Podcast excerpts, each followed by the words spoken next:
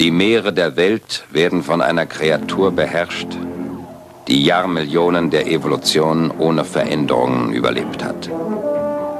Eine gefühllose Bestie ohne Verstand. Sie lebt, um zu töten. Eine hirnlose, alles verschlingende Maschine. Sie greift jeden und jedes an und verschlingt alles, was sich bewegt.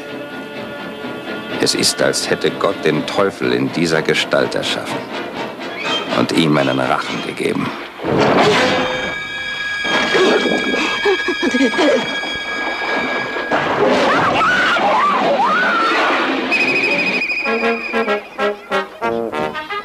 Erleben Sie Universals atemberaubende Verfilmung von Peter Benchleys Bestseller Jaws. Der weiße Hai. Erst jetzt habe ich gehört, dass es letzte Woche schon eine Tote gegeben hat. Und Sie haben es gewusst. Sie wussten, dass da draußen ein Hai ist. Und Sie wussten, dass er gefährlich ist. Aber Sie haben die Menschen schwimmen und baden lassen.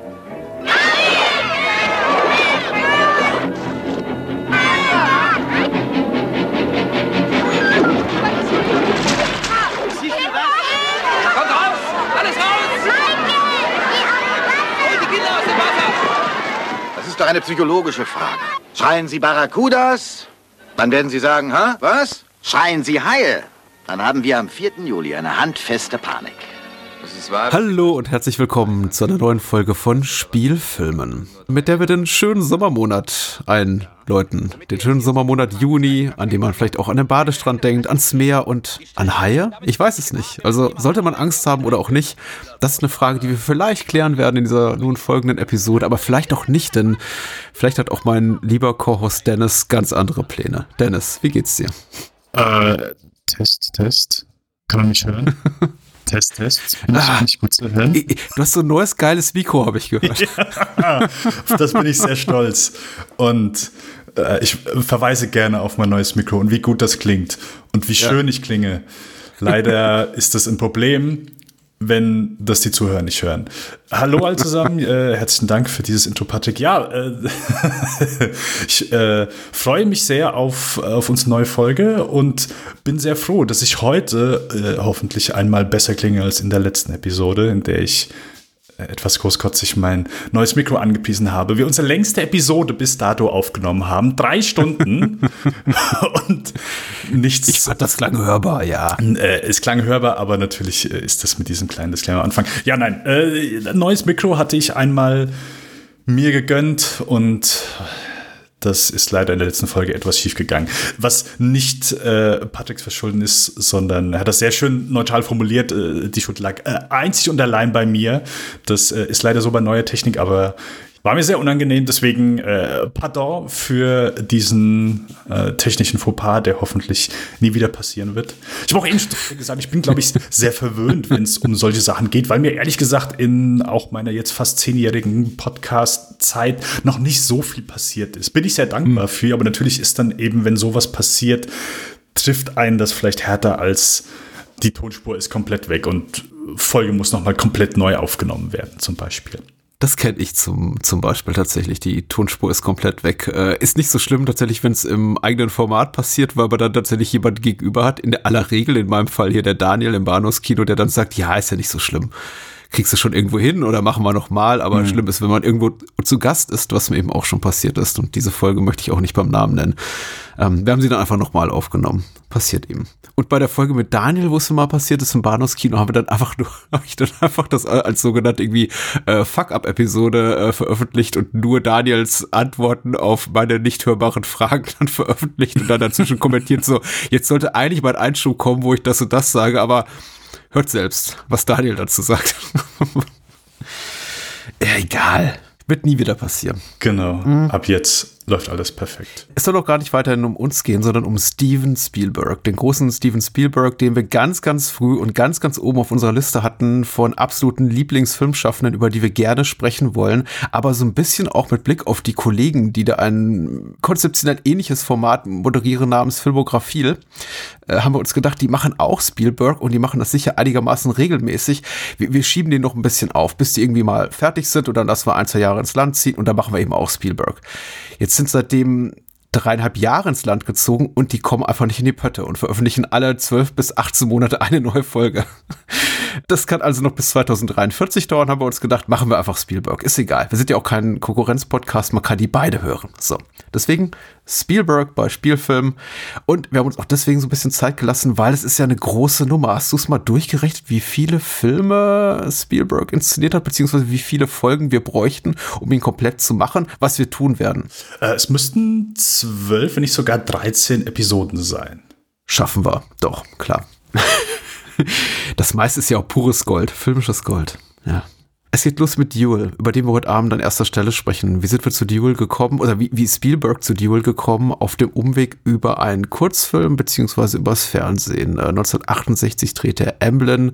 Das zu verdanken hatte er einem unabhängigen Producer, der ihm eben dafür die Kohle bezuschusst hat, unter eben der Auflage, dass er eben, ich glaube, zehn Jahre lang, also Spielberg zehn Jahre lang weiterhin seine Drehbücher verfilmen müsse. Wozu es dann nicht gekommen ist. Ähm, es ist äh, gekommen, dass Spielberg einen Exklusivdeal von Universal äh, angedroht bekommen hat, zum Quatsch, äh, Quatsch, angeboten bekommen hat für äh, diverse TV-Produktionen und dann eben dort quasi so zum professionellen Film- und Fernsehregisseur wurde. Seine allererste Auftragsarbeit war für Night Gallery, er hat aber auch andere Universal äh, inszeniert und die bekanntesten davon bis zum heutigen Tage sind wahrscheinlich die allererste äh, reguläre Folge nach dem äh, Pilotfilm von Columbo und äh, Duel, über den wir heute an erster Stelle sprechen. Emblem übrigens, also weil, man sich ja immer fragt, vielleicht auch fragen sich das insbesondere Leute, die den Menschen, die den Film nicht gesehen haben, wie kommt man von einem 25-minütigen Kurzfilm zu so einem geilen Deal mit einem großen äh, Fernseh- und Kinostudio? Äh, der war einfach technisch sehr, sehr gut und hat tatsächlich auch viele Fürsprecher gehabt in der Filmbranche, zum Beispiel von Jerry Lewis, der äh, den Film als äh, ein, glaube ich, sein Lieblingsfilm unter den Filmen, die seine Filmstudenten damals so Ende der 60er inszeniert haben, äh, bezeichnet hat in seinem seinem Buch The Total Filmmaker schreibt Jerry Lewis, Emblem, also der Film, nicht das Produktionsstudio, das äh, Steven Spielberg eben nach dem äh, Film benannt hat. Emblem hat mich ergriffen. Der Regisseur Steven Spielberg bewies ein erstaunliches Wissen über das Filmemachen und große Kreativität und hat das immer so als leuchtendes Beispiel auch für seine zukünftigen Filmstudenten in den 70er Jahren herangezogen wenn es eben darum ging, was man mit relativ wenig Geld und in relativ kurzer Zeit äh, so inszenatorisch auf die Beine stellen kann. Und äh, über Umwege anderer Fernsehproduktionen äh, landete eben Spielberg bei Duel, der seine Fernsehausstrahlung genoss im November 1971 und dann eben auch in einigen Ländern in Europa und in Ozeanien ins Kino kam in einer verlängerten Schnittfassung. Und das ist tatsächlich auch die, die heute aller Orten verfügbar ist. Ich glaube tatsächlich, die TV-Fassung findet man nur noch als semi-legales YouTube-Upload irgendwo. Die Kinofassung ist dann noch mal deutlich länger und über die sprechen wir heute. Also ich sag mal, gerade bei Spielberg, da ist ja natürlich immer sehr viel, ist glaube ich so der Regisseur, wo einfach extrem viel bekannt ist. Ich sag mal, vorausgesetztes Wissen. Also ist ja glaube ich so, wenn du, ich habe früher immer so gedacht, hey, wenn du jemanden auf der Straße ansprechen würdest, hey, äh, nenn mir irgendeinen Hollywood-Regisseur, das ist, glaube ich, so der erste Name, der wahrscheinlich so dem, ja, ich sag mal, nicht Filme schaffenden, nicht Filme guckenden mhm. einfallen würde. Es ist so einfach der, ist halt der Synonym fürs Filmemachen. So, zumindest war es, ich sag mal, in den 90ern, 2000, wo, wo ich so, ich sag mal, mein Teenager- und, und jugendlichen Alter verbracht habe, wo ich auch gedacht habe, hey, das ist so das ist der Prototyp, das ist der Arttyp des Regisseurs. Der hat einfach alle möglichen Genres gemacht, äh, hat äh, gefühlt in jedem Jahrzehnt äh, diverse Hits abgeliefert und es ist auch komischerweise so einer, wo, je nachdem, mit wem du sprichst, wo so ein bisschen was von seiner, ich sag mal, Jugend oder zumindest seinem Aufstehen bekannt ist. So jeder kennt halt die Geschichten. Hey, der ist damals einfach auf einen Universal Lot äh, gegangen, hat einfach, mhm. äh, hat sich da so ein bisschen, ich sag mal, seinen Job halb ergaunert, weil ja, mhm. ist dann einfach, konnte dann einfach da in diesen äh, Schneidraum gehen. Bei Saving Private Ryan, äh, selbst da gab es ja auch schon äh, auf der DVD, kann ich mich erinnern, so Kurzfilme von ihm, wo, wo er das seine, seine Kriegsfilme von damals so inszeniert hat. Also das ist ja nicht unbedingt bei jedem Regisseur der Fall, dass auf als Zusatzmaterial, ey, guck mal hier, so hat er als Kind gearbeitet, wo einfach sehr viel Interesse an einem Regisseur gehegt ist, ey, wie ist er dazu gekommen, Regisseur zu werden? Wie, wie ist seine Jugend abgelaufen? Wie ist sein, wie, wie ist er dazu gekommen? Und gerade bei Spielberg ist es natürlich nochmal mehr interessanter, weil er einfach, ja, sehr jung begonnen hat. Also diesen, den Vertrag, den du eben äh, genannt hast, hey, der war 20, 21, 20 oder 21 war der, als er den bekommen hat. Und das ist natürlich ein, ich glaube, war damals so der, der jüngste Person, dem, dem so ein Vertrag in dem Moment angeboten wurde. Und das ist natürlich eine Hausnummer. Äh, ja, tatsächlich. Auf Steven Spielberg trifft dieses überstrapazierte Wort Wunderkind absolut zu. Also er ist halt wirklich jemand, der in unglaublich jungen Jahren schon ein irrsinniges Talent hat und dadurch auch durchaus vergleichbar wirklich mit anderen äh, Filmschaffenden, die eben wirklich sehr, sehr jung, sehr, sehr erfolgreich und auch sehr, sehr hm, kreativ, inszenatorisch und, und, und sonst wie. Äh, deswegen auch durchaus vergleichbar mit großen Hollywood-Figuren wie Orson Welles in dieser Hinsicht. Also vor seinem 30. Lebensjahr einfach schon so viele Hits zu landen, so viele auch mhm. äh, nicht nur künstlerisch herausragende Stoffe, sondern eben auch kommerziell erfolgreiche Stoffe zu schaffen, ja. das ist schon, ist schon irre. Also Spielberg war auch schon eine Legende tatsächlich, als ich Jugendlicher war. Und ja. es ist schon merkwürdig, sich das so bewusst zu machen, dass er echt ähm, so, äh, als ich so anfing, bewusst ins Filme zu gucken, auch mit Blick auf Regie und, und äh, wer, wer, wer, sind die, wer sind die Schreiber dahinter und die Cutter und wie wird so ein Film einfach äh, produziert, was die Produktionsgeschichte dahinter, so Ende der 80er, Anfang der 90er, da war Steven Spielberg schon eine Legende. Weil er einfach so viele Hits hatte und so viele Filme, die alle Menschen kannten. Und wenn er nicht Regie geführt hat, hat er produziert. Und das ist ja, glaube ich, einfach sehr vielen Leuten auch sehr schnell aufgefallen. Also hier bei seinem ersten, dem Night Gallery, alle haben ihn so ein bisschen davor gewarnt, oh hier, also er hat mit John Crawford äh, sehr berüchtigte Hollywood darstellen, aber auch so eine kleine oder große Diva, ey, die ist nicht einfach mit der. Und ja, war wohl sehr handsam und hat nach dem Dreh Spielberg einen Brief geschrieben, ey, hier, äh, du wirst mal ein ganz großer. Und laut eigenem Bekenntnis kann man natürlich äh, taken with a grain of salt. Ja. Aber sie hat gesagt, ey, ich konnte sofort erkennen, dass der Typ Talent hat, dass der weiß, was er, also sie sagt halt einfach in dem Moment, wenn du mit vielen Hollywood etablierten Regisseuren gearbeitet hast, wo du einfach merkst, irgendwann, selbst egal wie viele Filme die gemacht haben, am Ende des Tages gab es einfach viele, die so ihre gewisse Routine hatten. Die haben ihren Plan abgefahren, die wussten ungefähr, was sie wollten, aber sie haben nicht irgendwie was Besonderes draus gemacht.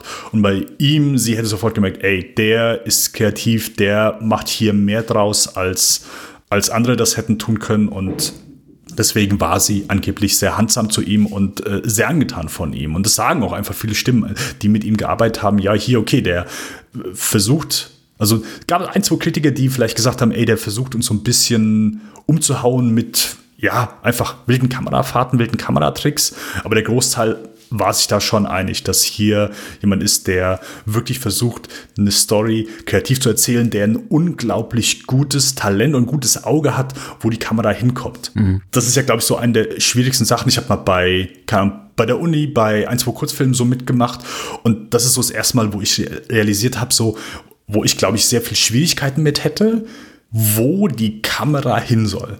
Also du, da, man stellt sich das so einfach vor, aber es ist äh, in manchen Stellen, wenn du jetzt nicht irgendwie Dialogszene hast, machst keine Ahnung, Close-up over the shoulder und sowas, aber einfach Coverage zu drehen, okay, was ist jetzt so der beste Moment, eine Kamera wohin zu stellen, diese Kamera und das ist einfach so etwas, was Spielberg instinktiv schon sehr früh einfach drauf hatte. Das ist ein, was er vielleicht, keine Ahnung, ein bisschen erlernt hat durch ein paar Filme gucken, aber was, wo er instinktiv einfach ein sehr gutes äh, Gefühl für hat, was ja mit der Zeit nur besser und besser geworden ist. Ja, und deswegen auch von unserer, von unserer beider Seite auch nochmal die wärmste Empfehlung, sich auch die Frühwerke anzugucken, soweit sie dann noch äh, verfügbar sind. Ich finde es bei Emlyn ein bisschen schade, dass man, ich meine, den kann man auch gucken, aber eben in einer furchtbaren, ich glaube, in so einem, in, in einer Videokopie, die irgendjemand mal hochgeladen hat. Man sagt ja bei Steven Spielberg, im äh, Keller liegt noch das Original negativ und er hat es einfach bisher nicht veröffentlicht, aber gibt's also so einen äh, Teleszene-Scan, glaube ich, den jemand bei YouTube äh, hochgeladen hat. Sieht jetzt mitnichten so toll aus, aber kann man sich eben angucken und dann sieht man dann eben auch schon, wie,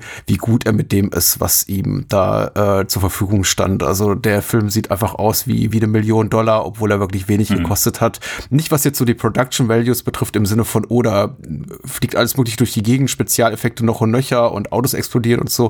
Nee, aber einfach, es sieht aus wie ein professionell gestalteter Spielfilm mit einem Millionenbudget aus der Hand eines erfahrenen Filmschaffenden und eben nicht wie etwas älterer Teenager oder Typ um die 20, der jetzt mal mit äh, 15.000 Dollar quasi einen Amateurfilm dreht. Also das sieht sehr, sehr gut aus.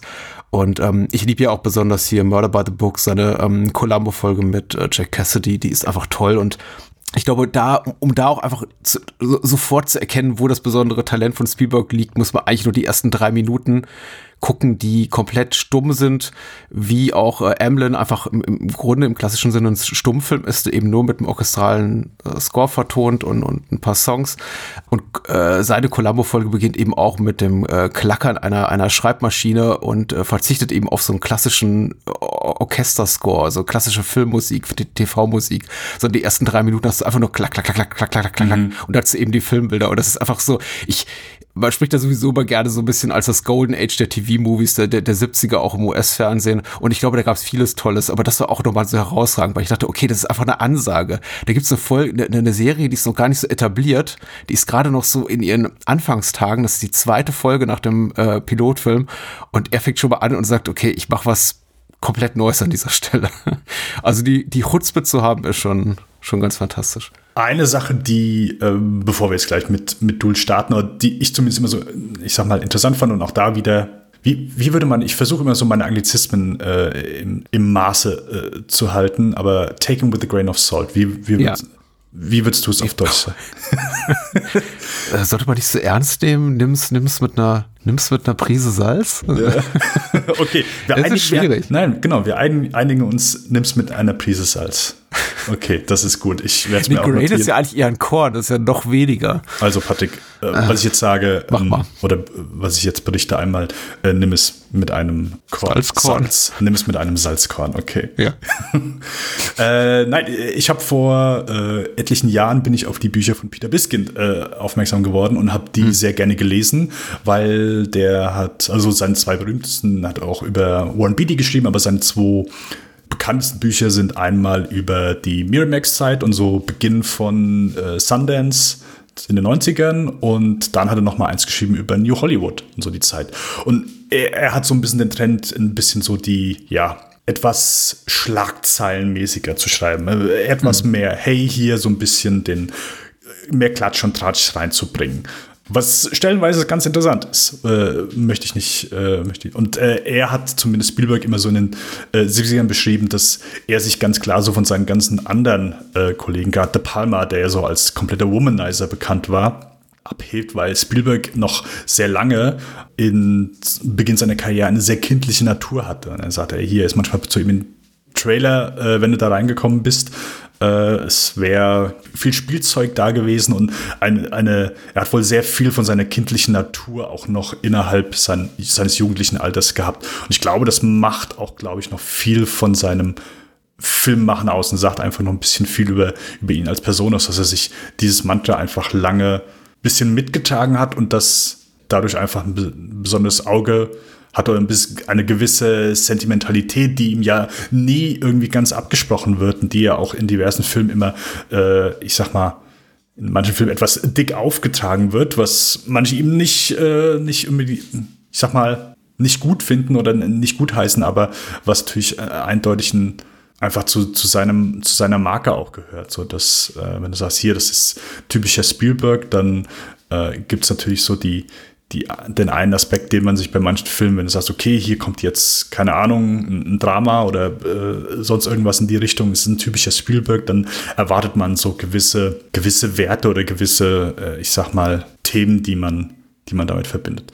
Äh, ja, genau. Ich äh, habe wahrscheinlich gerade so ein bisschen auch wieder monologisiert, aber äh, das war so eine Sache, was mir immer so hängen geblieben ist. So, ich will die Stelle auch nochmal raussuchen für, für den nächsten Podcast, ähm, aber es ist mir immer sehr hängen geblieben, wie er äh, den Jungen Spielberg beschrieben hat. Im Vergleich mhm. zu seinen anderen New Hollywood-Kollegen, die mit ihm aufgeschickt sind und die 70er dominiert haben.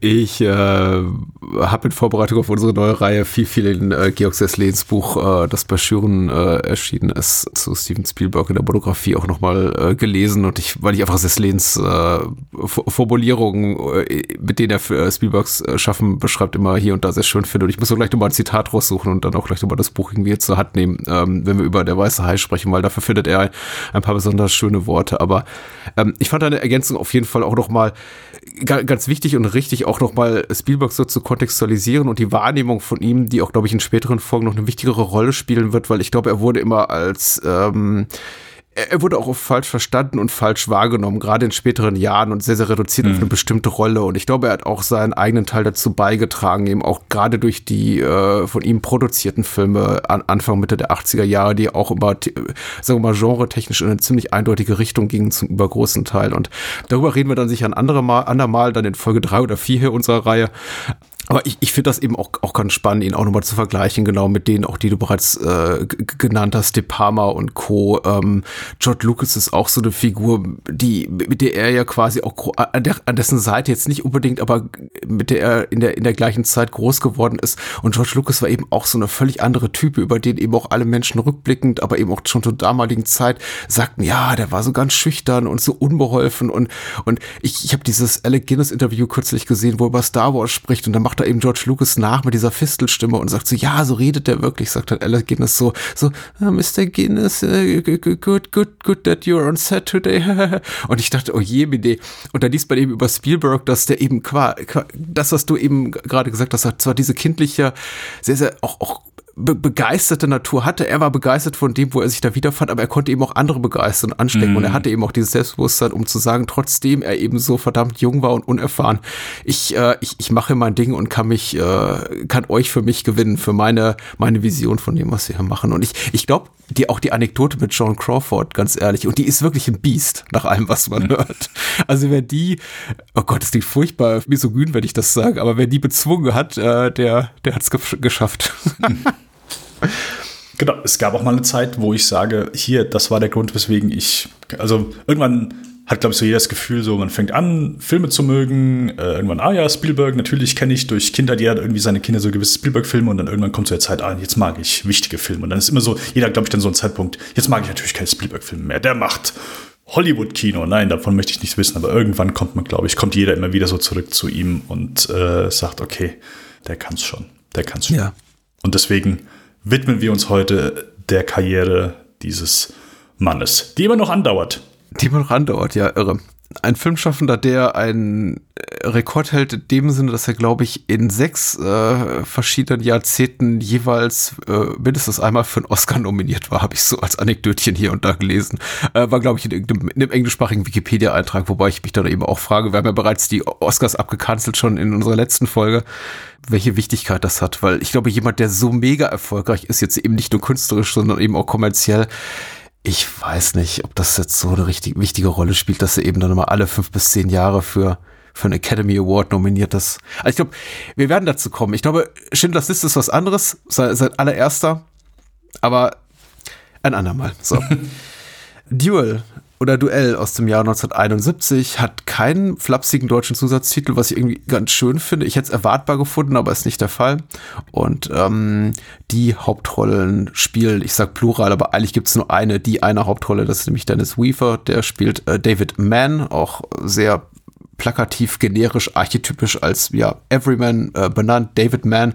Ich glaube, sein Name wird auch, glaube glaub ich, nur ein oder zweimal genannt, unter anderem, wenn er da mit seiner Frau spricht. Und das Drehbuch basiert auf einer Geschichte. Also das Drehbuch hat geschrieben Richard Matheson auf, basiert auf seiner eigenen Geschichte und eben produziert von und für Universal, fürs Fernsehen und eben auch nochmal später im Kino gezeigt in einer gut 15 Minuten, äh, gut 15 Minuten äh, längeren Fassung. Übrigens damals bei der Berlinale äh, prämiert. Also nicht prämiert mit Ä, sondern mit E, also Premiere gefeiert. Richtig. Äh, Moonshades Inhaltsangabe bei der UFDB ist viel zu lang. Ich versuche die so ein bisschen abzukürzen. Es geht um David Mann, einen biederen Handelsvertreter, der unter Druck ist. Der hat einen wichtigen Termin, aber nur wenig Zeit. Und um seine Kunden zu erreichen, muss er durch das sonnendurchglühte äh, südkalifornische Hinterland fahren. Und seine Frau erwartet ihn noch äh, zusätzlich pünktlich am selben Tag zurück. Ach, sehr detailverliebt, muss ich sagen. Okay, er gerät hinter einen Truck, der mit einer geringen Geschwindigkeit dahin zockelt, versucht ihn zu überholen. Es beginnt ein Wechselspielchen, das jedoch eine neue Dimension bekommt, als der für ihn sonst unsichtbare Fahrer ihn vorbeiwinkt und David beinahe mit einem entgegenkommenden Auto kollidiert. Und sagen wir mal so, das ist eine Situation, ich möchte es nicht weiterlesen, die eskaliert mehr und mehr und noch und nöcher. So. Äh, kannst du Duel zuvor? Bevor wir jetzt drüber gesprochen haben, bevor wir drüber sprechen. Futur, Entschuldigung. äh, ja, Patrick, ich, äh, ich kannte Duel. Ich äh, kannte ihn lange, ohne ihn äh, gesehen zu haben und habe ihn äh, dank äh, einer mittlerweile sehr langen Nutzung und fast religiösen Nutzung von Letterboxd, kann ich sogar sagen, ich habe ihn am 1. September 2017 das erste Mal ah. gesehen. Genau, das ist meine erste erste Begegnung mit Duel gewesen. Das erste und jetzt für diesen Podcast das zweite Mal gesehen. Yes.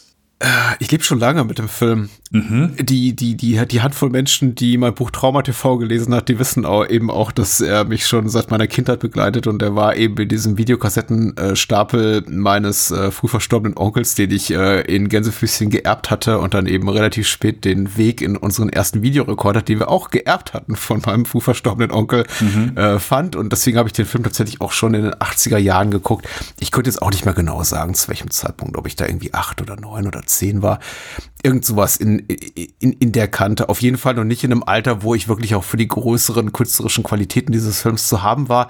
Aber ich wusste damals schon, wer Steven Spielberg war, weil das war eben der Regisseur von E.T. und der Typ, der Poltergeist produziert hatte und die Zurück in die Zukunft Filme und äh, Unheimliche Begegnung der dritten Art, den ich zu damaligen Zeitpunkt noch nicht gesehen hatte. Und das habe ich schon angeheizt. Und dann habe ich den gesehen und war ziemlich weggeblasen. Und ich muss sagen, seitdem, ich habe ihn jetzt in den letzten 30 plus Jahren bestimmt doch sechs, sieben, acht Mal geguckt, immer mhm. wieder mal. Meine Wertschätzung für den Film wird immer größer. Ich finde, Duel ist schon so ziemlich, und das ist merkwürdig, weil es sein zweiter größerer Fernsehfilm war nach Columbo, nach dieser Columbo-Folge, die auch ganz großartig war. Aber eben, sagen wir mal so, sein, sein, seine zweite größere TV-Produktion, die eben über eine Stunde dauert. Und ich finde, der ist, der ist eigentlich schon ziemlich perfekt. ich wüsste, ich gucke da drauf und ich sehe eigentlich nichts, von dem ich denke, das hätte aber der ältere Spielberg besser gemacht. Also ich glaube, innerhalb der Mittel, die ihm da gegeben wurden, die ihm zur Verfügung gestellt wurden, produktionsseitig und äh, Seiten des Cast und so, der ist perfekt, der Film. Ja, ich war auch mehr als angetan, als ich den das erste Mal gesehen habe. Äh, einfach, es, es wirkt halt nicht wie ein Debüt, sondern wie ein etablierter Regisseur, der plötzlich mal sagt, hier, ich mache jetzt mal einen TV-Film zwischendurch und gucke mal, was ich da rausholen kann. Nee, also der sitzt einfach, der ist sehr schön ökonomisch erzählt.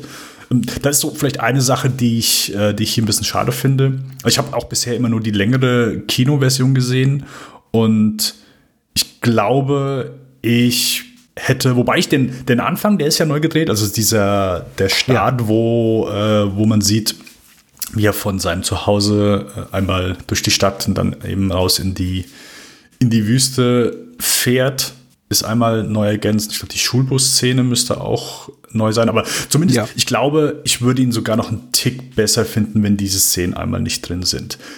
Sie machen den Film, also sie ziehen für mich nicht in die Länge. Ich denke nicht irgendwie, es, sie sind für mich keine Fremdkörper, aber ich glaube, das Ergebnis wäre noch ein bisschen tighter. Also sein Impuls, äh, das einmal so, genau, als Fernsehfilm war, glaube ich, schon sehr gut. Äh, ich finde, der Film ist sehr geil in seinem Spannungsaufbau. Also du, ich kenne niemanden, der so häufig schön das Wort Spannungskino äh, benutzt wie äh, Patrick Lohmeier, deswegen verwende ich es auch einmal hier. es ist sehr schönes Spannungskino und äh, kommt einfach durch simple Methoden aus. Einfach, wir haben einen Truck, der natürlich böse aussieht, sehr dunkel runtergekommen. äh, sehr, sehr schöne Wahl, dass wir den Fahrer nie sehen. Ja, erstmal das, das gibt dem Ganzen so einen, einen leicht übernatürlichen. Richard Matheson ist äh, bekannter äh, äh Autor des, äh, von, von übernatürlicher Fiktion, daher äh, ist ja, es vielleicht natürlich. naheliegend, aber ich habe die Vorlage nicht gelesen, daher weiß ich nicht, wie Oder nee, der hat, es gab keine volle, der hat nur das Drehbuch geschrieben, oder? Ja, das Drehbuch nach seiner eigenen Geschichte, genau, es gab keine Dreh. Das ist tatsächlich eine Auf, Auftragsarbeit. Aber ja. er ist natürlich auch zum damaligen Zeitpunkt schon auch eine, eben wie, wie Spielberg dann 10, 15 Jahre später war, war, war Richard Matheson, glaube ich, der größere Name und die große mhm. Legende zum damaligen Zeitpunkt. Also mhm. ich glaube, das war auch so das Pfund, mit dem man auch wahrscheinlich seitens der Marketingabteilung von Universal wuchtete. Das ist nach einer Geschichte von dem Typen, der eben I'm Legend oder irgendwie äh, Incredible Shrinking Man geschrieben hat oder Stir of Echoes. Also berühmter einfach Romancier, äh, Novellist, ähm, Kurzgeschichtenschreiber ja. Richard Matheson. Genau. Und es ist toll, es ist ein tolles Drehbuch. Ich frage mich, was drin steht. Wahrscheinlich nur Szenenbeschreibung, weil geredet wird ja nicht viel. Ja, und das, das denke ich mir halt, ey, wenn du das Drehbuch liest, denk, okay, gut, könnte ein guter Film werden, wenn du ihn gut machst. aber ja, es ist halt wirklich kaum Dialoge, nur Szenenbeschreibung. Und selbst da, es gibt mal so ein, zwei Momente, wo wir äh, Voice-Over von David hören. Das finde ich auch so ein bisschen unnötig. Ich, ich, ich verstehe, warum es da ist so und auch gerade zu der Zeit, dass man sagt, okay, man packt das rein, aber es ist auch nicht viel. Es, es gibt wenige Momente, wo es, wo es einmal da ist. Ich glaube, so am präsentesten ist das, wo er in diesem Café sitzt einmal. Und dann sagt, mhm. oh, wo er halt so seine Gedankengänge, wo das einmal so durchgeht. Und für mich war einfach so der, das ist so das Einzige, wo ich sage, hey, vielleicht ein bisschen, bisschen unnötig, weil alles, was eben in diesem Voice-Over transportiert wird oder was uns da mitgeteilt wird, ist eigentlich, ich sag mal, relativ eindeutig an der Situation, an seiner Mimik zu erkennen. Das ist so das Einzige, wo ich sage, hat mich etwas gestört. Aber sonst auch jetzt beim zweiten Mal. Also wir immer hier die, den Spannungsbogen, also das versteht er ja auch sehr schön, wie, wie der aufgebaut wird und dann wieder, wieder runtergeht. Okay, Deeskalation. Okay, gut, er ist erstmal weg. Okay, ich habe erstmal wieder meine Ruhe. So. Und es ist auch nicht so dieses typische, oh, jetzt er wieder da, jetzt ist er wieder weg. Jetzt er wieder da, ist er wieder weg. Jetzt er wieder da, ist er wieder weg. Sondern es fühlt sich organischer an. Es ist ein, ein der, er spielt sehr schön mit dem Zuschauer. Das, äh, es gibt diverse Atempausen, aber dann ist wieder, genau, die, die Situation einmal da spannend finde ich jetzt auf den Film zurückzublicken und überhaupt äh, Spielbergs Regie schaffen der ersten gro großen Jahre, also der ersten Jahre seiner Karriere und da schon äh, versuchen Le Leitmotive zu entdecken, weil ich glaube, es dreht sich eben viel um äh, Verfolgungsszenarien und eben auch schwerpunktmäßig Autos und man könnte auch hier sagen eben, dass dieser Peterbilt äh, Truck so ein quasi Stand-in ist äh, für oder so ein quasi spiritueller Vorläufer des von, von Bruce, dem weißen Hai eben in mhm. Jaws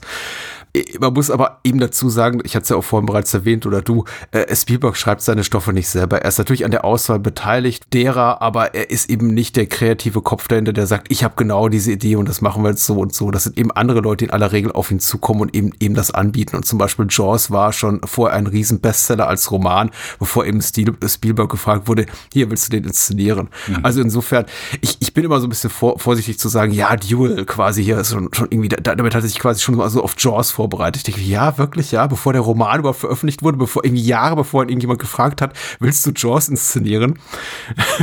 und selbst dann war er doch überlegt, so, ich weiß nicht, ob ich wirklich Bock darauf habe. Mhm. Also, ist wahrscheinlich eher dem, dem Zufall geschuldet, sagen wir mal so das Thematische, aber was so das Inszenatorische betrifft natürlich, darauf wir eben hier äh, Bildgestaltung anwendet oder eben auch der Score einsetzt und das Editing, da sieht man natürlich schon den, den Filmemacher, also den Spielberg der späteren Jahre. Das ist hier alles schon sehr, sehr ausgereift, wie er auch hier mit diesem spärlichen Einsatz von Musik arbeitet. Man muss sagen, Billy Goldenberg Score, den finde ich auch ganz toll, mit dem hat er auch zusammen hier Murder by the Book seine Columbo-Folge gemacht. Auch die ist ganz toll orchestriert, wenn eben gerade nicht schreibt, Schreibmaschinengeklacker zu hören ist. Und auch, auch hier ganz, ganz toll so dieser Wechsel von Stille und dann wieder so klassischer musikalischer Score, der sich auch schon so ein bisschen anhört wie John Williams äh, in, in den Jaws, auch so das ist sehr bedrohlich.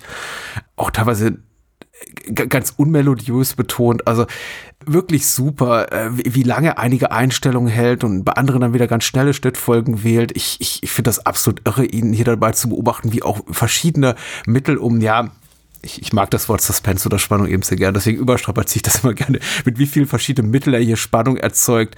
Äh, manchmal eben in schnell geschnittenen Total und dann gibt's da wieder diese Close-Ups, wie zum Beispiel in der Szene da, in dem der äh, David Mann in dieses äh, Diner kommt und dann sieht das fast so aus wie ein Leone-Western und du siehst auch diese Nahaufnahmen von seinen Augen und wie er mhm. die Leute da beobachtet und die Kamera fährt immer näher an diese Typen, an den Barhockern, auf den Barhockern ran und ich finde das irre, was da für einen in diesem relativ kurzen Film schon für eine Vielfalt, einfach inszenatorische Vielfalt drin steckt.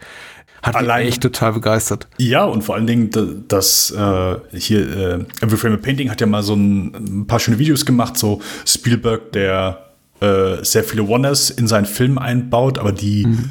sehr unsichtbar sind, weil sie nicht so nach Aufmerksamkeit steigen, sondern sich so ein bisschen organisch in die Szene einfügen, dass das vielen oft gar nicht auffällt. Und hier ist ja auch so, äh, schon im ersten Film, wo wir einen drin haben, dem Moment, wo er eben dieses Diner kommt und auf Toilette geht, wo wir so eine schöne Sequenz haben, wo er einfach sehr viele Einstellungen abflüchtet. Ich meine, der Film ist auch sehr ökonomisch gedreht, äh, an knapp zwei Wochen oder so waren, glaube ich. Ja, war, war äh, kurz die Dreharbeiten, ja. War, war Drehzeit und ja, in der heutigen Zeit undenkbar.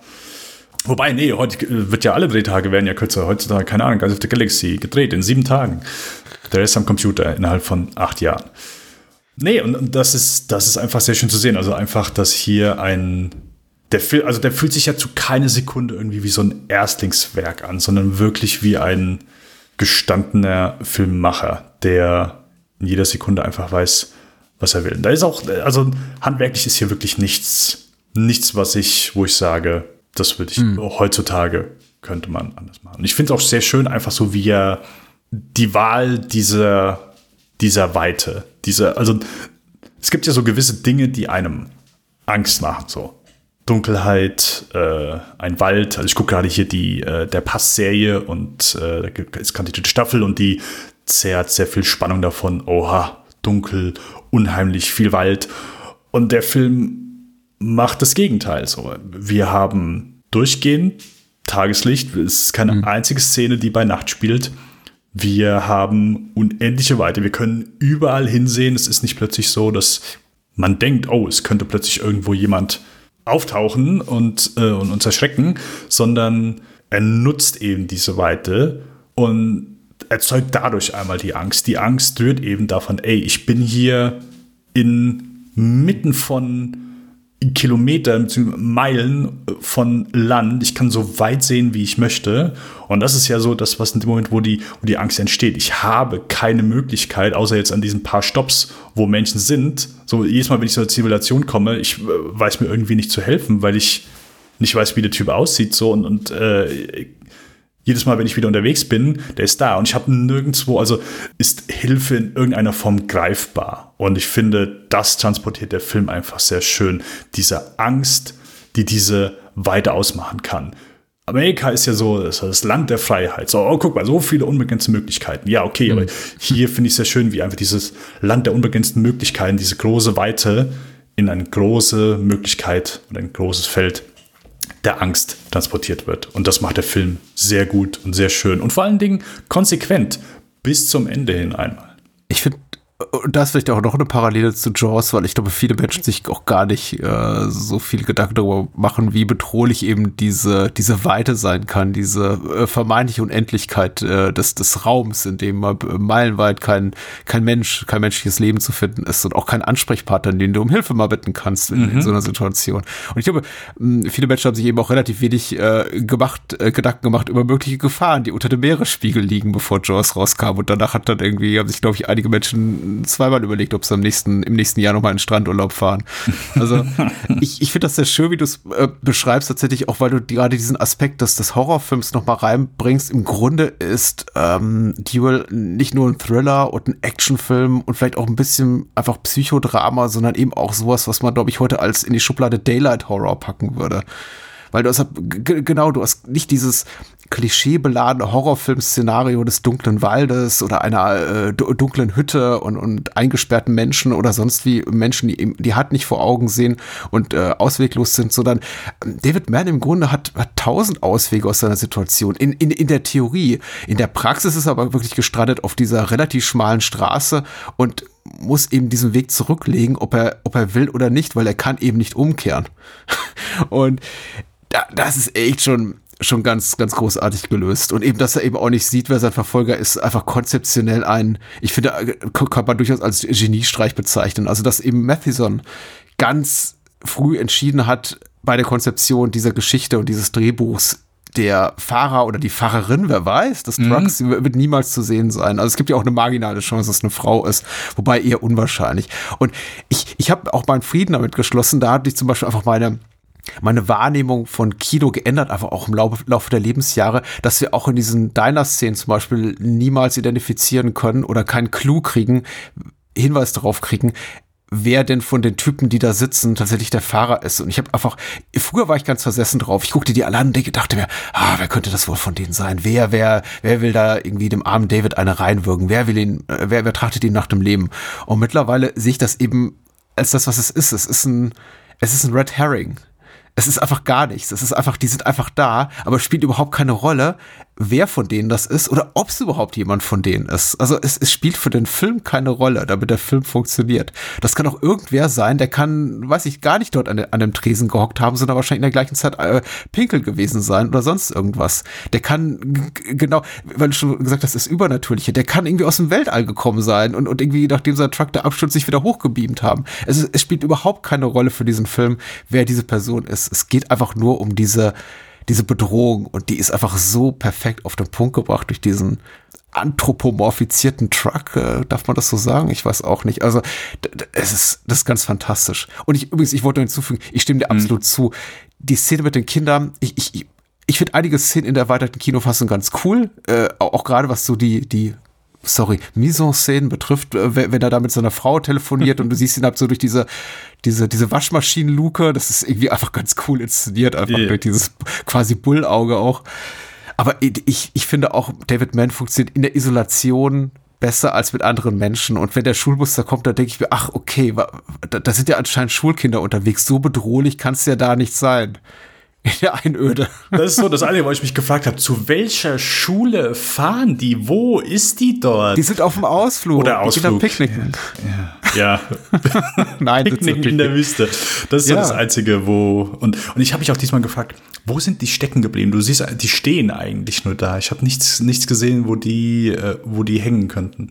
Äh, keine Ahnung, die Szene ist so ein bisschen goofy. Das sind so die ein, zwei Schmunzler, wenn er dann auch so zu dieser äh, Schlangenfarm kommt und diese Frau, oh, meine Schlangen, meine Schlangen. Und, äh, ja, das stimmt, das stimmt. Die, die, da konnte ich, da muss ich gestehen, da konnte ich mich auch gar nicht mehr dran erinnern. Und, äh, und Wobei dieser hier Truck Dennis dann, Weaver in der Telefonzelle in der Szene und der, der Truck rast auf ihn zu. Du yeah. siehst so im Hintergrund wie, ey, ich, ich, ich, ich sitze da auch wenn ich den Film zum zehnten Mal gucke, ich sitze da und sehe, wie dieser Truck auf die Telefonzelle zurast und ich, ich werde wahnsinnig vor Angst um den, um ja. den Schauspieler. Ja, also da äh, auch sehr schön wahrscheinlich mit Perspektiven gearbeitet, dass man äh, wieder denkt, oh okay, ich glaube, der Truck ist, ist näher dran, als, äh, als man denkt. Aber ja, sehr, sehr schön gemacht. Aber das sind so, keine Ahnung, da, da gibt es so ein, zwei Charaktere, die ähm, ja, vielleicht ein bisschen äh, Komik äh, stellenweise unfreiwillig mit, äh, mit, mit reinbringen.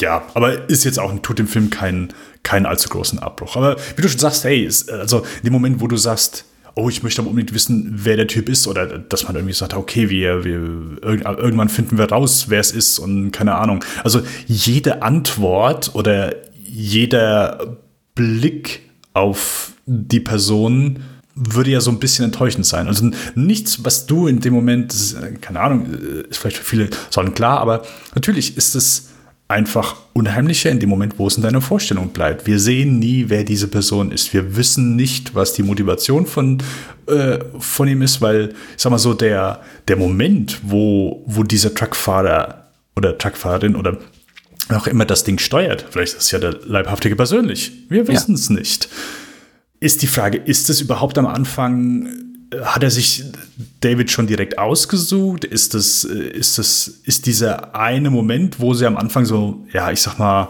er winkt ihn vorbei, dann ist er wieder langsam und dann fährt er vorbei, will nur gucken, okay, kann ich es mit dem machen, kann ich es nicht mit dem machen, so. Wir wissen es nicht. Der taucht einfach auf und macht das. Und ich finde, all diese Qualitäten, ja. es gibt Filme, ja, wo in dem Moment, wo mir Informationen verwehrt bleiben, einen Film nicht unbedingt besser machen oder man sich vielleicht vor Antworten scheut oder keine Ahnung, der Regisseur sich es vielleicht einfacher macht. Aber hier in dem Moment all diese Sachen im Unklaren zu lassen, sind ein dickes Plus für diesen Film. Jeder ja. einzelne. Sie machen ihn besser, sie machen das Filmerlebnis besser, sie machen das erneute Seherlebnis äh, einfach intensiver, weil man einfach wieder sieht, okay, hier, das ist einfach dieser Höllenritt. Ich weiß immer noch nicht, wer es ist. Und das ist ja in dem Moment, wenn, wenn das halt der Fall ist, du, du weißt, keine Ahnung, wie der Typ aussieht. Ah ja, stimmt, ja, hier, Person XY ist es, sondern nee, es bleibt im Verborgenen. Es ist einfach dieser Truck aus der Hölle, der diesen Tag von Dennis Weaver zum Albtraum macht. Immer und immer wieder. Ja, das ist absolut richtig. Ich glaube, all das macht den Film besser. Die, die, die großen, große Unbekannte oder die großen Unbekannten, Plural. Ich muss schon sehr weit reichen, um mir einen Filmgucker, Filmguckerin vorzustellen, die hierauf blickt und sagt, mich stören aber die logischen Brüche. Ich brauche da mehr, mehr Rationalität, ich brauche da mehr Erklärung, weil der Film ist Viel nicht Spaß daran bei interessiert. Ja, ist schwierig, aber ich kann mir durchaus vorstellen, dass ein, ein Mensch von 100 da wirklich davor sitzt und sagt, so was, wieso passiert das alles? Weil man merkt eben, in späteren Jahren, das wurde ja in den 80ern spätestens zu Unwort, gab es eben diese High-Concept-Movies. Ähm, tatsächlich einfach Sachen, die du bei einem Hollywood-Pitch in einer, einem Satz erklären kannst. So. Mhm.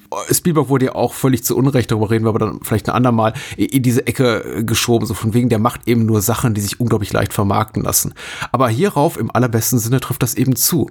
Der Film hat an der Psychologie des Geschehens und eben auch seines Protagonisten relativ wenig Interesse. Deswegen auch ich sehe das eher so kritisch mit diesem Voice-Over, mit dieser Stimme, die du eben da teilweise hörst, äh, der, der Gedankenwelt David Mans fast so ein bisschen kritisch, weil ich denke, eigentlich hätte es auch gar nicht gebraucht, weil es reicht, dass er in Todesangst ist. Das ist für mich vollkommen ausreichend, um den Film genießen zu können. Und an anderer Stelle hat der Film ja auch kein Interesse daran, irgendwas zu erklären.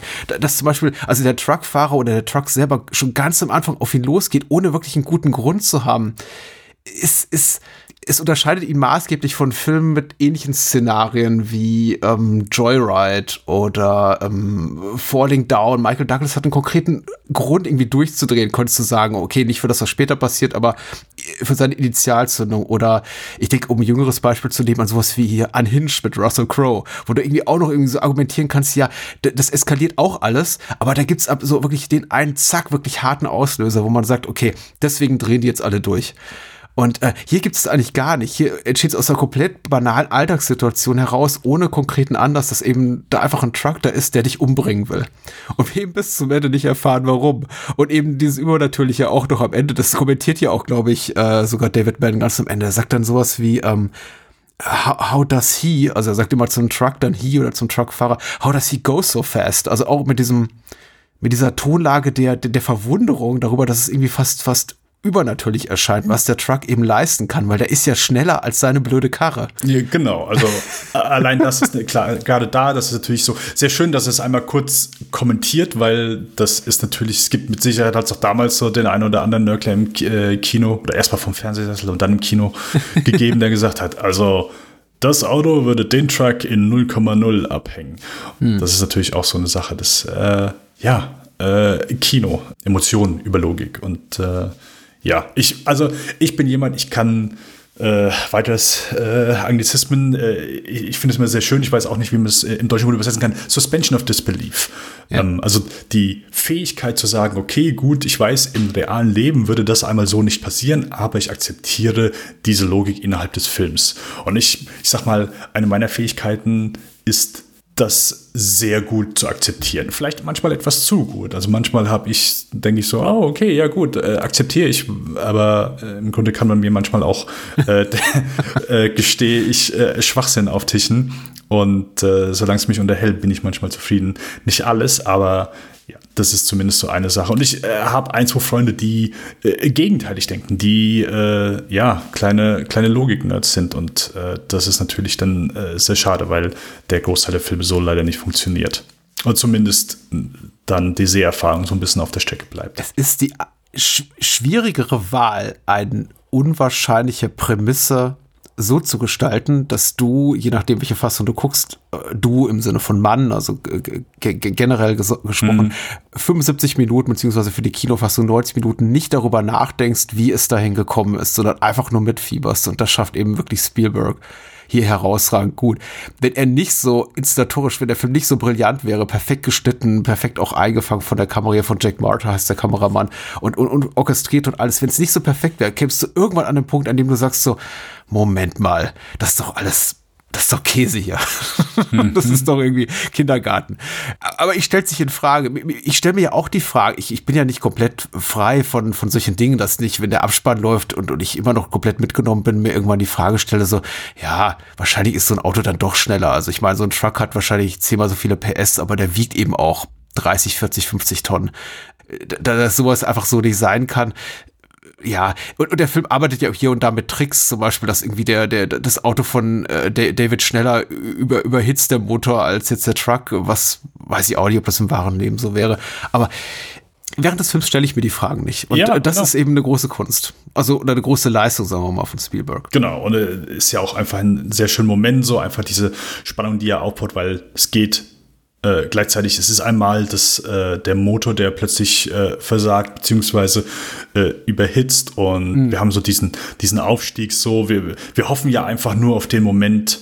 Also in dem Moment, du bist ja einfach als Zuschauer, bist du ja einfach in diesem Moment drin und sagst, okay, hoffentlich kommt jetzt gleich die Stelle, wo er runterrollen kann, wo ja. die Steigung aufhört, wo wir oben angekommen sind, wo endlich. Und äh, ja, also äh, im Idealfall bist du so im Film drin, dass du ja, gar nicht drüber nachdenkst. Weil wenn du es in dem Moment tust, dann hat der Film vielleicht auch vorher gar nicht so für dich funktioniert. Was möglich, aber schade ist. Ich liebe das, äh, wenn, wenn David da wimmert, ähm, please, no, no. Und er ist doch wirklich, also Dennis Weaver ist doch wirklich, bi, bi, gibt doch wirklich eine, eine äh, relativ schonungslose darstellerische Leistung ab äh, und, und ist sich für nichts zu schade. Also er wirkt auch wirklich, wirklich, wirklich am Ende gegen Ende. Also da ist überhaupt kein, kein klassisches Hollywood-Heldentum irgendwie weit und breit sichtbar. Der Typ ist da wirklich kurz vorm Nervenzusammenbruch und komplett verzweifelt und kann einfach nicht mehr und äh, wird, glaube ich, einfach über diese ganze Erfahrung auch wahnsinnig. Wir werden es nicht erfahren, weil wir sehen da nur seine Silhouette da im Abspann sitzen. Übrigens auch ganz toll die finale Szene, wenn der, wenn der, wenn der Truck da abstürzt und eben mit diesem quasi Dinosaurier brüllen in Absturz, in den Abgrund. Aber ähm, ich, ich glaube eben, der David, also David Mann geht auch nicht aus äh, unbeschadet, seelisch unbeschadet aus diesem Film da raus. Und Dennis Weaver ist äh, auch ganz toll darin, das, äh, das zu porträtieren. Ich, ähm, ich bin hin und weg. Also.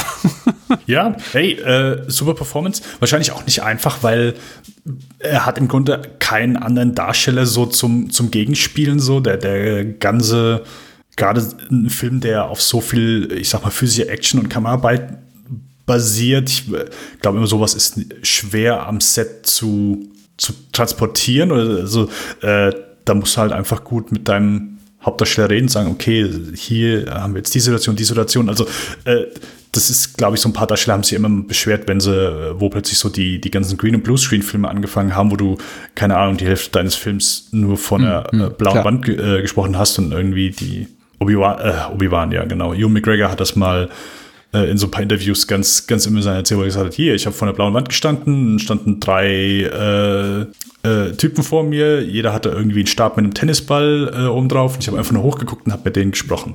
Und natürlich ja. ist es dann, also klar, im Theater hast du halt auch manchmal etwas begrenzte Möglichkeiten, nur weil du nicht unbedingt äh, immer direkt Darsteller vor dir hast, heißt, dass du großartige Schauspielerleistung von dir leisten kannst oder dass ja eine Leistung groß zu sprechen ist in dem Moment, wo du Szenenpartner hast, sondern in dem Moment, wo deine eigene Vorstellungskraft dir all das liefert, was du, was du in dem Moment brauchst. Aber äh, es ist mit Sicherheit nicht einfach, wenn du, sei es jetzt vor einem Bluescreen stehst äh, und nichts Greifbares hast und das Einzige ist deine Vorstellungskraft oder dein, dein ein guter Regisseur, der dich einfach sehr gut anleitet oder eben äh, wie hier ein, ein Dennis Weaver, der im Grunde den Film allein trägt und sich erhofft, dass vielleicht ein guter Film draus wird, aber äh, natürlich am Set alles alleine leisten muss und, und seinen Zusammenbruch nicht irgendwie andere Darsteller hat, mit denen er die, die Szene teilen kann, sondern äh, einzig und allein dieser Nervenbruch bei ihm im Kopf stattfindet. Und ey, das äh, super Leistung. Ja, definitiv. Äh, ich muss mal das Drehbuch raussuchen. Ich will, ich bin einfach äh, interessiert daran, wie das äh, so formuliert ist tatsächlich. Und ich kann mir eben auch vorstellen, genau, dass für Weaver eine große Herausforderung war, wenn er dann zum 13. oder 18. Mal liest, ähm, David Mann blickt nervös in den Rückspiegel. Ja, genau. Coole Sache. Duel, gucken. So. Wie fast alles von, von Spielberg, soweit sie doch verfügbar ist. Also gerne mal raussuchen äh, sind echt alles herausragende, verkannte Meisterwerke, aber da gibt's einiges Gutes zu finden. Sugarland Express, sein erster regulärer Kinofilm, bei dem es tatsächlich auch zwischen uns kurz zur Debatte stand, ob wir denn mit dem anfangen, weil eigentlich technisch, wenn man es genau nimmt, ist das ja sein erster US-amerikanischer Kinofilm. Also der auch so im klassischen Hollywood Universal Studios, äh, Studio Kosmos äh, produziert wurde, mit der Absicht, den auch ins Kino zu bringen. Und bei Duel war es ja streng genommen eher so eine Zweitverwertung. Also tatsächlich fand er ja in den USA im Kino kaum statt. Also da lief der auch in ausgewählten Kinos, aber eigentlich war das eher so ein europaweites und australisches Ding, den auch im Kino zu sehen. Aber Sugarland Express der erste reguläre Hollywood-Kinofilm. Ich bin froh, dass wir mit Duel angefangen haben, denn Sugarland mhm. Express mag ich zwar auch sehr, aber ich habe einfach nicht diese starke Verbundenheit zu dem Film. Deswegen war das einfach für mich auch schon mal einfach so ein äh, rein, rein diskursiv äh, äh, besseres Sprungbrett für unsere äh, Reihe äh, mit Duel anzufangen als Sugarland Express. Hm. Äh, kanntest du den, bevor wir heute darüber gesprochen haben? Äh, bevor, ich ja. sag immer, als, äh, bevor wir jetzt darüber sprechen, warte mal, kanntest du ihn, bevor wir es äh, äh, angegangen sind, darüber zu sprechen? So. Ähm, immer wenn ich diese Frage gestellt bekomme, möchte ich sie immer, immer in zwei Weisen beantworten. Zum einen, ist dir dieser Film vorab ja. bekannt gewesen und hast du ihn gesehen? Ah, Zum einen, ja, ich wusste um diesen Film, habe, ich glaube, eine Szene mal auf YouTube oder in irgendeinem YouTube-Video mitbekommen, aber nein, gesehen hatte ich diesen Film bisher noch nicht. Wusste auch nicht, worum es geht. Genau, ist mein, meine erste Sichtung gewesen. Einmal von Sugarland Express. Ich ähm, habe keine wache Erinnerung daran, tatsächlich den Film jemals vorher gesehen zu haben. Ich oh. müsste lügen, würde ich behaupten, ich kannte ihn. Ich bin bei einigen Szenen, einige Szenen kamen mir merkwürdig vertraut vor und ich vermute mal, dass ich den irgendwann geguckt habe in relativ jungen Jahren, aber tatsächlich habe ich in den letzten mindestens 30 Jahren keinen Gedanken daran verschwendet. Ich, war mir schon relativ sicher, dass ich ihn kannte, deswegen habe ich dann auch irgendwie nie den Ehrgeiz gehabt, ihn doch mal zu gucken, weil ich auch dachte, na ja, Road Movie ist jetzt auch in den allermeisten Fällen nicht so mein Ding. Goldie Horn, gerade in späteren Jahren, finde ich tendenziös nervig, ganz ehrlich. Und so äh, Walter Peck, also William Atherton, Entschuldigung, war mir so als, äh, fand ich irgendwie verbrannt durch andere Filme in der Schurkenrolle. und ich hatte den nur so als vage als Love Interest von Goldie Horn in Erinnerung und all das irgendwie so die Gedanken äh, an, an den Film macht macht mir irgendwie keine Lust, ihn wiederzusehen. Jetzt habe ich ihn wieder gesehen, ohne mich wirklich an irgendwas oder kaum an etwas konkret erinnern zu können. Und äh, wir reden darüber. Die Inhaltsangabe bei der UFDB lese ich mal in Gänze vor, weil sie ist deutlich kürzer und damit auch vortragbar, äh, zitierbar, zitierfähig. Der wegen Diebstahls verurteilte Clovis Poplin, das ist William Atherton, hat nur noch vier Monate seine Haftstrafe zu verbüßen, lässt sich aber von seiner Frau Lou Jean, das ist Goldie Horn, zur Flucht aus dem Gefängnis überreden, da der Sohn der beiden von den Behörden zur Adoption freigegeben wurde und sie diesen zurückholen wollen. Auf dem Weg in die Kleinstadt Sugarland geraten die beiden in eine Verkehrskontrolle und nehmen den Polizisten Maxwell, das ist Michael Sachs, als Geisel. Von nun an sind die Polizei und ein Riesenaufgebot von Reportern hinter ihnen her basierend auf einer wahren Begebenheit, ohne jetzt äh, sklavisch an den äh, wahren Details, an den Fakten zu kleben, möchte ich mal sagen. Also gerade das Ende äh, weicht nochmal deutlich von der historischen, äh, von dem historischen Vorbild ab. Äh, Regie Steven Spielberg, aber auch am äh, Drehbuch beteiligt neben Hal Barwood und Matthew, Matthew Robbins und wiederum produziert für Universal und zum ersten Mal arbeitet er hier zusammen mit äh, zwei späteren häufigen Kollaborateuren, nämlich John Williams und Wilmes Schickmont an der Kamera. Äh, Sugarland Express. Wie gesagt, keine nennenswerte nostalgische Verbundenheit zu dem Stoff. Ähm, wie hätte dir gefallen? Geht es äh, bei dir ähnlich? mit ja, frischen also, Augen draufgeblickt. genau, mit ganz frischen Augen. Sugarland Express hat mir überraschenderweise auch sehr gut gefallen. Überraschenderweise daher, ich bin normal nicht so der Road-Movie-Typ. Ist nicht so mein Genre. Ähm, in den meisten Fällen ziehen sich diese Filme für mich, also da äh, habe ich jetzt auch noch nicht so den, den Road Movie gefunden, wo ich sage, ja, den finde ich geil. Natural also, Killers? Ja, ist jetzt nicht so der typische Road Movie, würde ich sagen. Und ist auch. Vanishing also, Point, Two Lane Blacktop. Guck Two, Two Lane Blacktop und du wirst äh, all deine Vorurteile okay. über Road Movies aus äh, dem. Vanishing äh, Point habe ich gesehen. Da würde ich aber sagen, es ist ja eher ein Verfolgungsjagdfilm. Na gut. Ähm, ja, aber äh, äh wie, äh, genau, Two Lane Blacktop, nein, habe ich noch nicht. Äh, noch Monty Hellmann Pflichtprogramm, einer meiner absoluten Lieblingsfilme.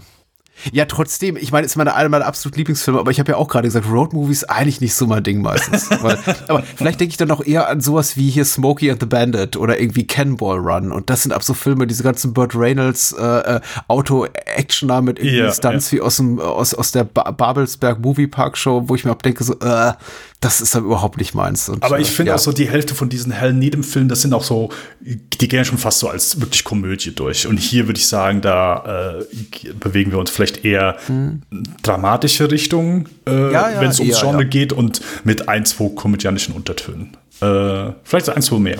Ähm, aber Hm. zurück zum Film. Genau. Nein, hat mir sehr gut gefallen. Äh, äh, sehr kurzweilig, sehr, sehr sympathisch. Ähm, erstmal so, ich sag mal, ein bisschen Unverständnis, weil die Situation ist ja natürlich, also der Grund, weswegen hier ähm, William Atherton in seiner mit Sicherheit sympathischsten Rolle, die ich je gesehen habe.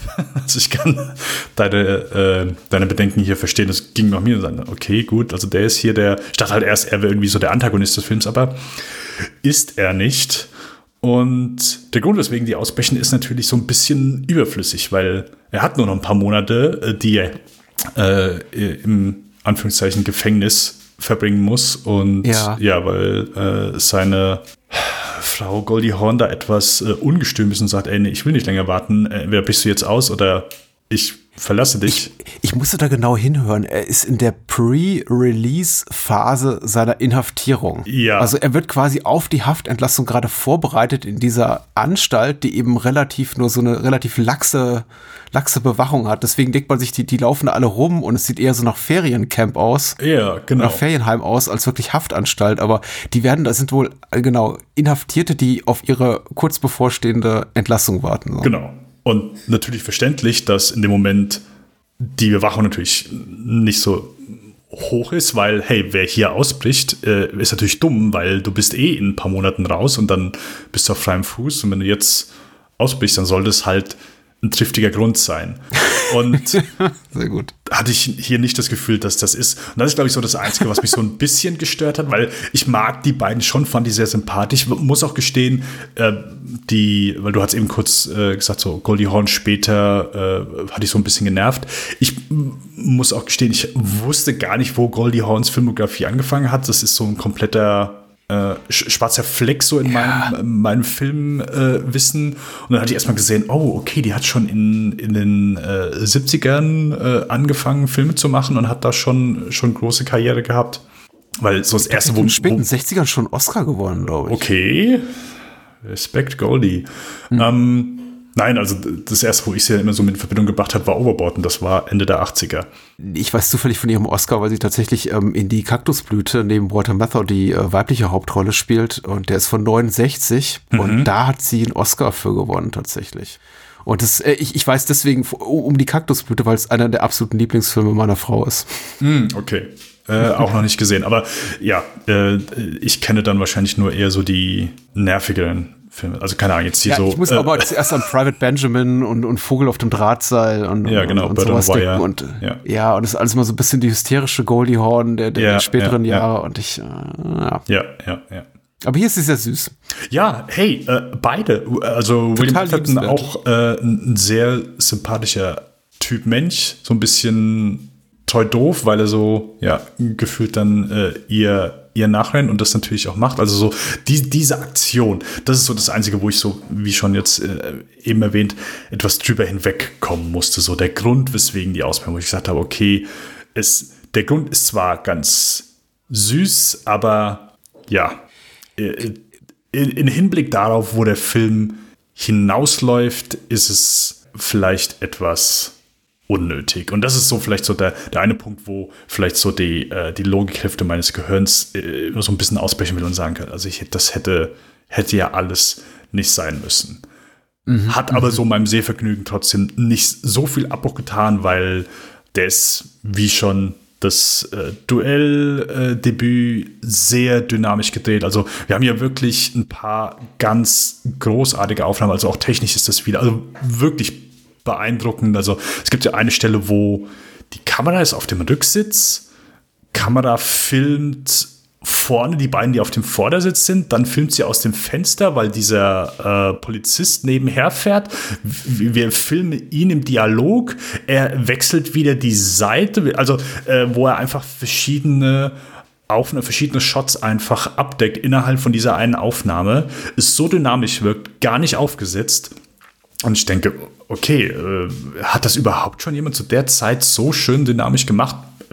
Vielleicht schon, aber hey, das ist, das ist beeindruckend. Es gibt einfach ein, zwei Einstellungen, wo wir das äh, Auto, weil sie kidnappen ja zu Beginn äh, auch einen weiteren Polizisten, mit dem sie dann die ganze Zeit unter quasi unter dem Geiselschutz von ihm mhm. äh, begleitet von einer ganzen Karawane von äh, Polizisten begleitet werden. Und manchmal sehen wir sehr schöne Einstellung, wie die, diese ganze Karawane im Hintergrund ist. Und einmal stehen sie eben, weil sie mit den Polizisten kommunizieren und wir haben das Auto von denen im Vordergrund und im Hintergrund so in Unschau siehst du halt dieses, diese unendliche Weite mit diesen ganzen Polizeiautos an, äh, die in einer Kette so das Hintergrund bilden. Also wirklich ein paar sehr, sehr auch beeindruckende Einstellung. Ich merke wieder, wie ich ganz oft wieder sehr, sehr, sehr sage und sehr, sehr gut. Deswegen, äh, ich, ich ja, habe einen kleinen Reminder hier nee, gesetzt. Nee, nee, nee, nee, nee, man muss ja auch tatsächlich so ein bisschen, nee, man muss ja tatsächlich ein bisschen Vorleistung gehen, um dann ähm, hinten raus so ein bisschen dann wieder down zu graden. Also, ja, weil, es kommt weil, ja bei, noch,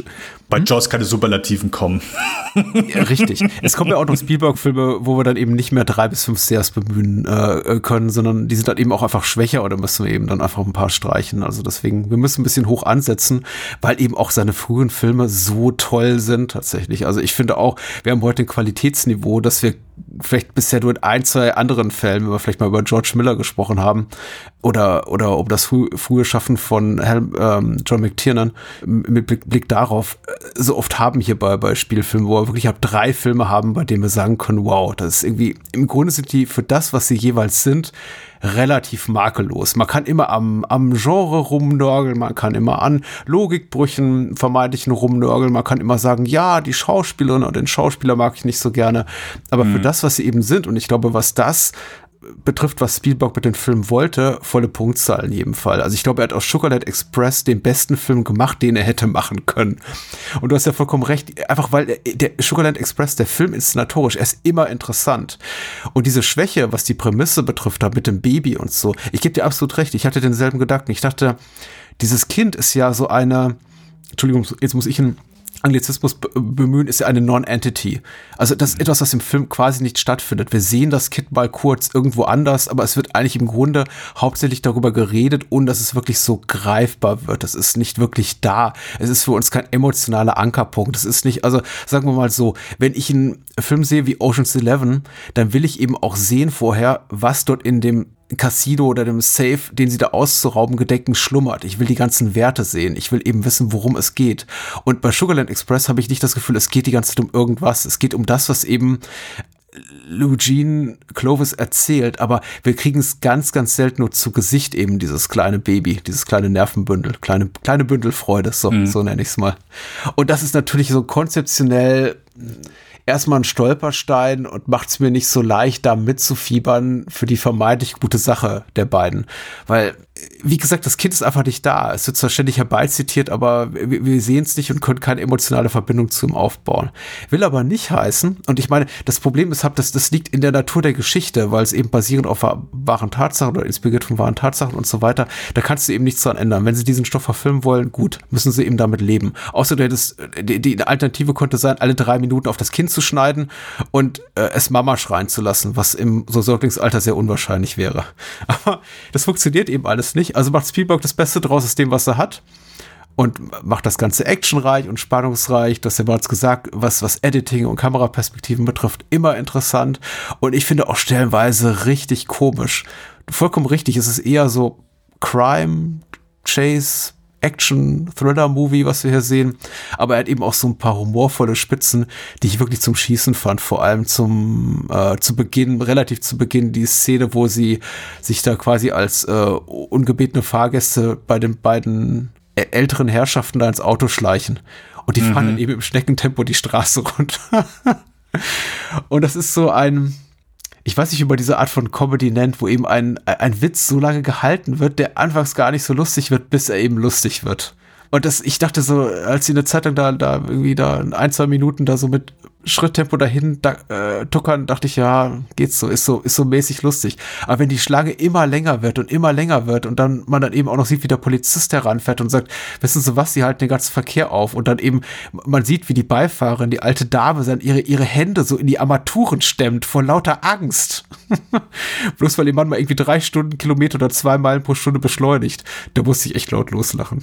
Also ist auch einfach alles sehr sympathisch gemacht und wir, wir haben ja hier natürlich, also die Geschichte, also basiert angeblich auf einer äh, wahren Begebenheit, aber äh, nicht angeblich. Ja, also, das ist schon, das ist schon historisch also, verbürgt. Ja, ja, ja, ja, genau. Aber ich sag mal, ich bin bei sowas immer vorsichtig und ich, ich habe ein bisschen reingelesen. Also die äh, ja, wahre Begebenheit hält sich natürlich hier mit dem, was im Film passiert, in, in Grenzen. Sowas musst du immer mit einem Salzkorn nehmen, Patrick. Immer mit einem Salzkorn nehmen. Nein, aber äh, was ich hier so interessant fand, und das war zumindest auch das, was ich so ein bisschen erwartet habe, gerade die 70er, New Hollywood, das, wir verbinden ja so, wenn wir die Augen zumachen und denken so äh, ganz allgemein an diese Ära, dann haben wir ja so eine gewisse Art Filmtypus vor Augen. Und ich glaube, da passt Sugarland Express auch schon so sehr gut rein einmal. Im Gegensatz zu vielleicht anderen Spielberg-Filmen, so dieses klassische Autorenkino, wir haben Anti-Helden plötzlich als Hauptcharaktere, aber natürlich alles so ein bisschen Spielbergisiert. Also wir haben hier quasi, es ist, wenn man, keine Ahnung, nimmst Bonnie und Clyde, du hast so eine Arthur Penn Geschichte, die aber durch den Spielberg-Filter äh, gefiltert wird und deswegen ganz anders ankommt, als wenn jetzt, also Arthur Penn selbst das vielleicht gemacht hätte oder sonst irgendjemand äh, diese Geschichte verfilmt hätte, die wesentlich roher, wesentlich äh, mhm. härter vielleicht rübergekommen wäre, aber durch Spielberg einfach diesen, ich sag mal, etwas wärmeren Touch bekommt. Obwohl es ja eigentlich natürlich hier zwei Gangster sind, die einen Polizisten als Geisel nehmen und äh, ja, mit ihm eben so durchs, durchs Land fahren, um sich ihr, ihr Baby wiederzuholen. Also mhm. äh, quasi Charaktere, die sich das wünschen, was, was Spielberg, wofür Spielberg bekannt ist. So äh, trautes Familienleben. Das ist das, was sie wollen. Also unsere Charaktere wollen das, was, wofür Spielberg steht. Familie. Mhm. Sie wollen ihr Kind haben. Sie wollen, ja, so den American Dream leben. Also die Charaktere, die auf der Suche nach dem American Dream sind. Etwas, was in den 70ern gar nicht als Thema großgeschrieben wurde, sondern eher der Abgesang davon. Das finde ich so interessant, weil das ist so etwas, was gefühlt, also wenn ich jetzt so über die Filmografie von Spielberg drüber hinweg denke, nie so thematisiert wurde. Also weniger, ich sag mal, kritisch beliebäugelt von ihm. Oder dass er also zumindest interessenmäßig hat er immer andere Themen gefunden, die, die er interessanter fand. Und mhm. ist mal interessant zu sehen jetzt, weil ich Sugarland Express, wie gesagt, noch nicht gesehen hatte, dass er da einfach mal sich so in ein anderes Terrain vorgewagt hat. Ähm, ja, und ja, finde ich ja. auch sehr erfrischend einmal, wie er es gemacht hat. Jetzt im direkten Vergleich mit den zwei anderen Filmen, über die wir heute Abend sprechen, ist natürlich ähm, das hier sehr viel mehr psychologisch investiert und habe von den Figuren, die wir haben sehen, dominiert und von dem Mitgefühl eben auch Spielberg für diese Figuren zeigt, als jetzt die beiden anderen Filme, die mhm. sehr, sehr mhm. viel mehr handlungsorientiert sind oder tatsächlich immer so, so, so, so eine Vorwärtsbewegung haben. Was nicht heißen soll, dass Sugarland Express ähm, das eben nicht hat. Also diese Verfolgungsjagd geht ja auch irgendwie weiter. Aber es gibt mehr Atempausen darin, habe ich das Gefühl. Also Momente, wo man tatsächlich fast vergisst, oh, die bewegen sich in einem fahrenden Auto und hinter ihnen so ein mhm. Ross von 20 Polizeikarren und irgendwie Reportern, die sie die ganze Zeit verfolgen. Und er ist eben, du hast es auch bereits angesprochen, ab, ab, einfach auch emotional sehr investiert in die Figuren. Der Film ist einfach zeugt, zeugt von einer großen, großen Sympathie für, für, für, für das Pärchen, für das zentrale Pärchen, aber eben auch den Polizisten, der, der sich da in einem Auto rumkutschiert, unfreiwilligerweise.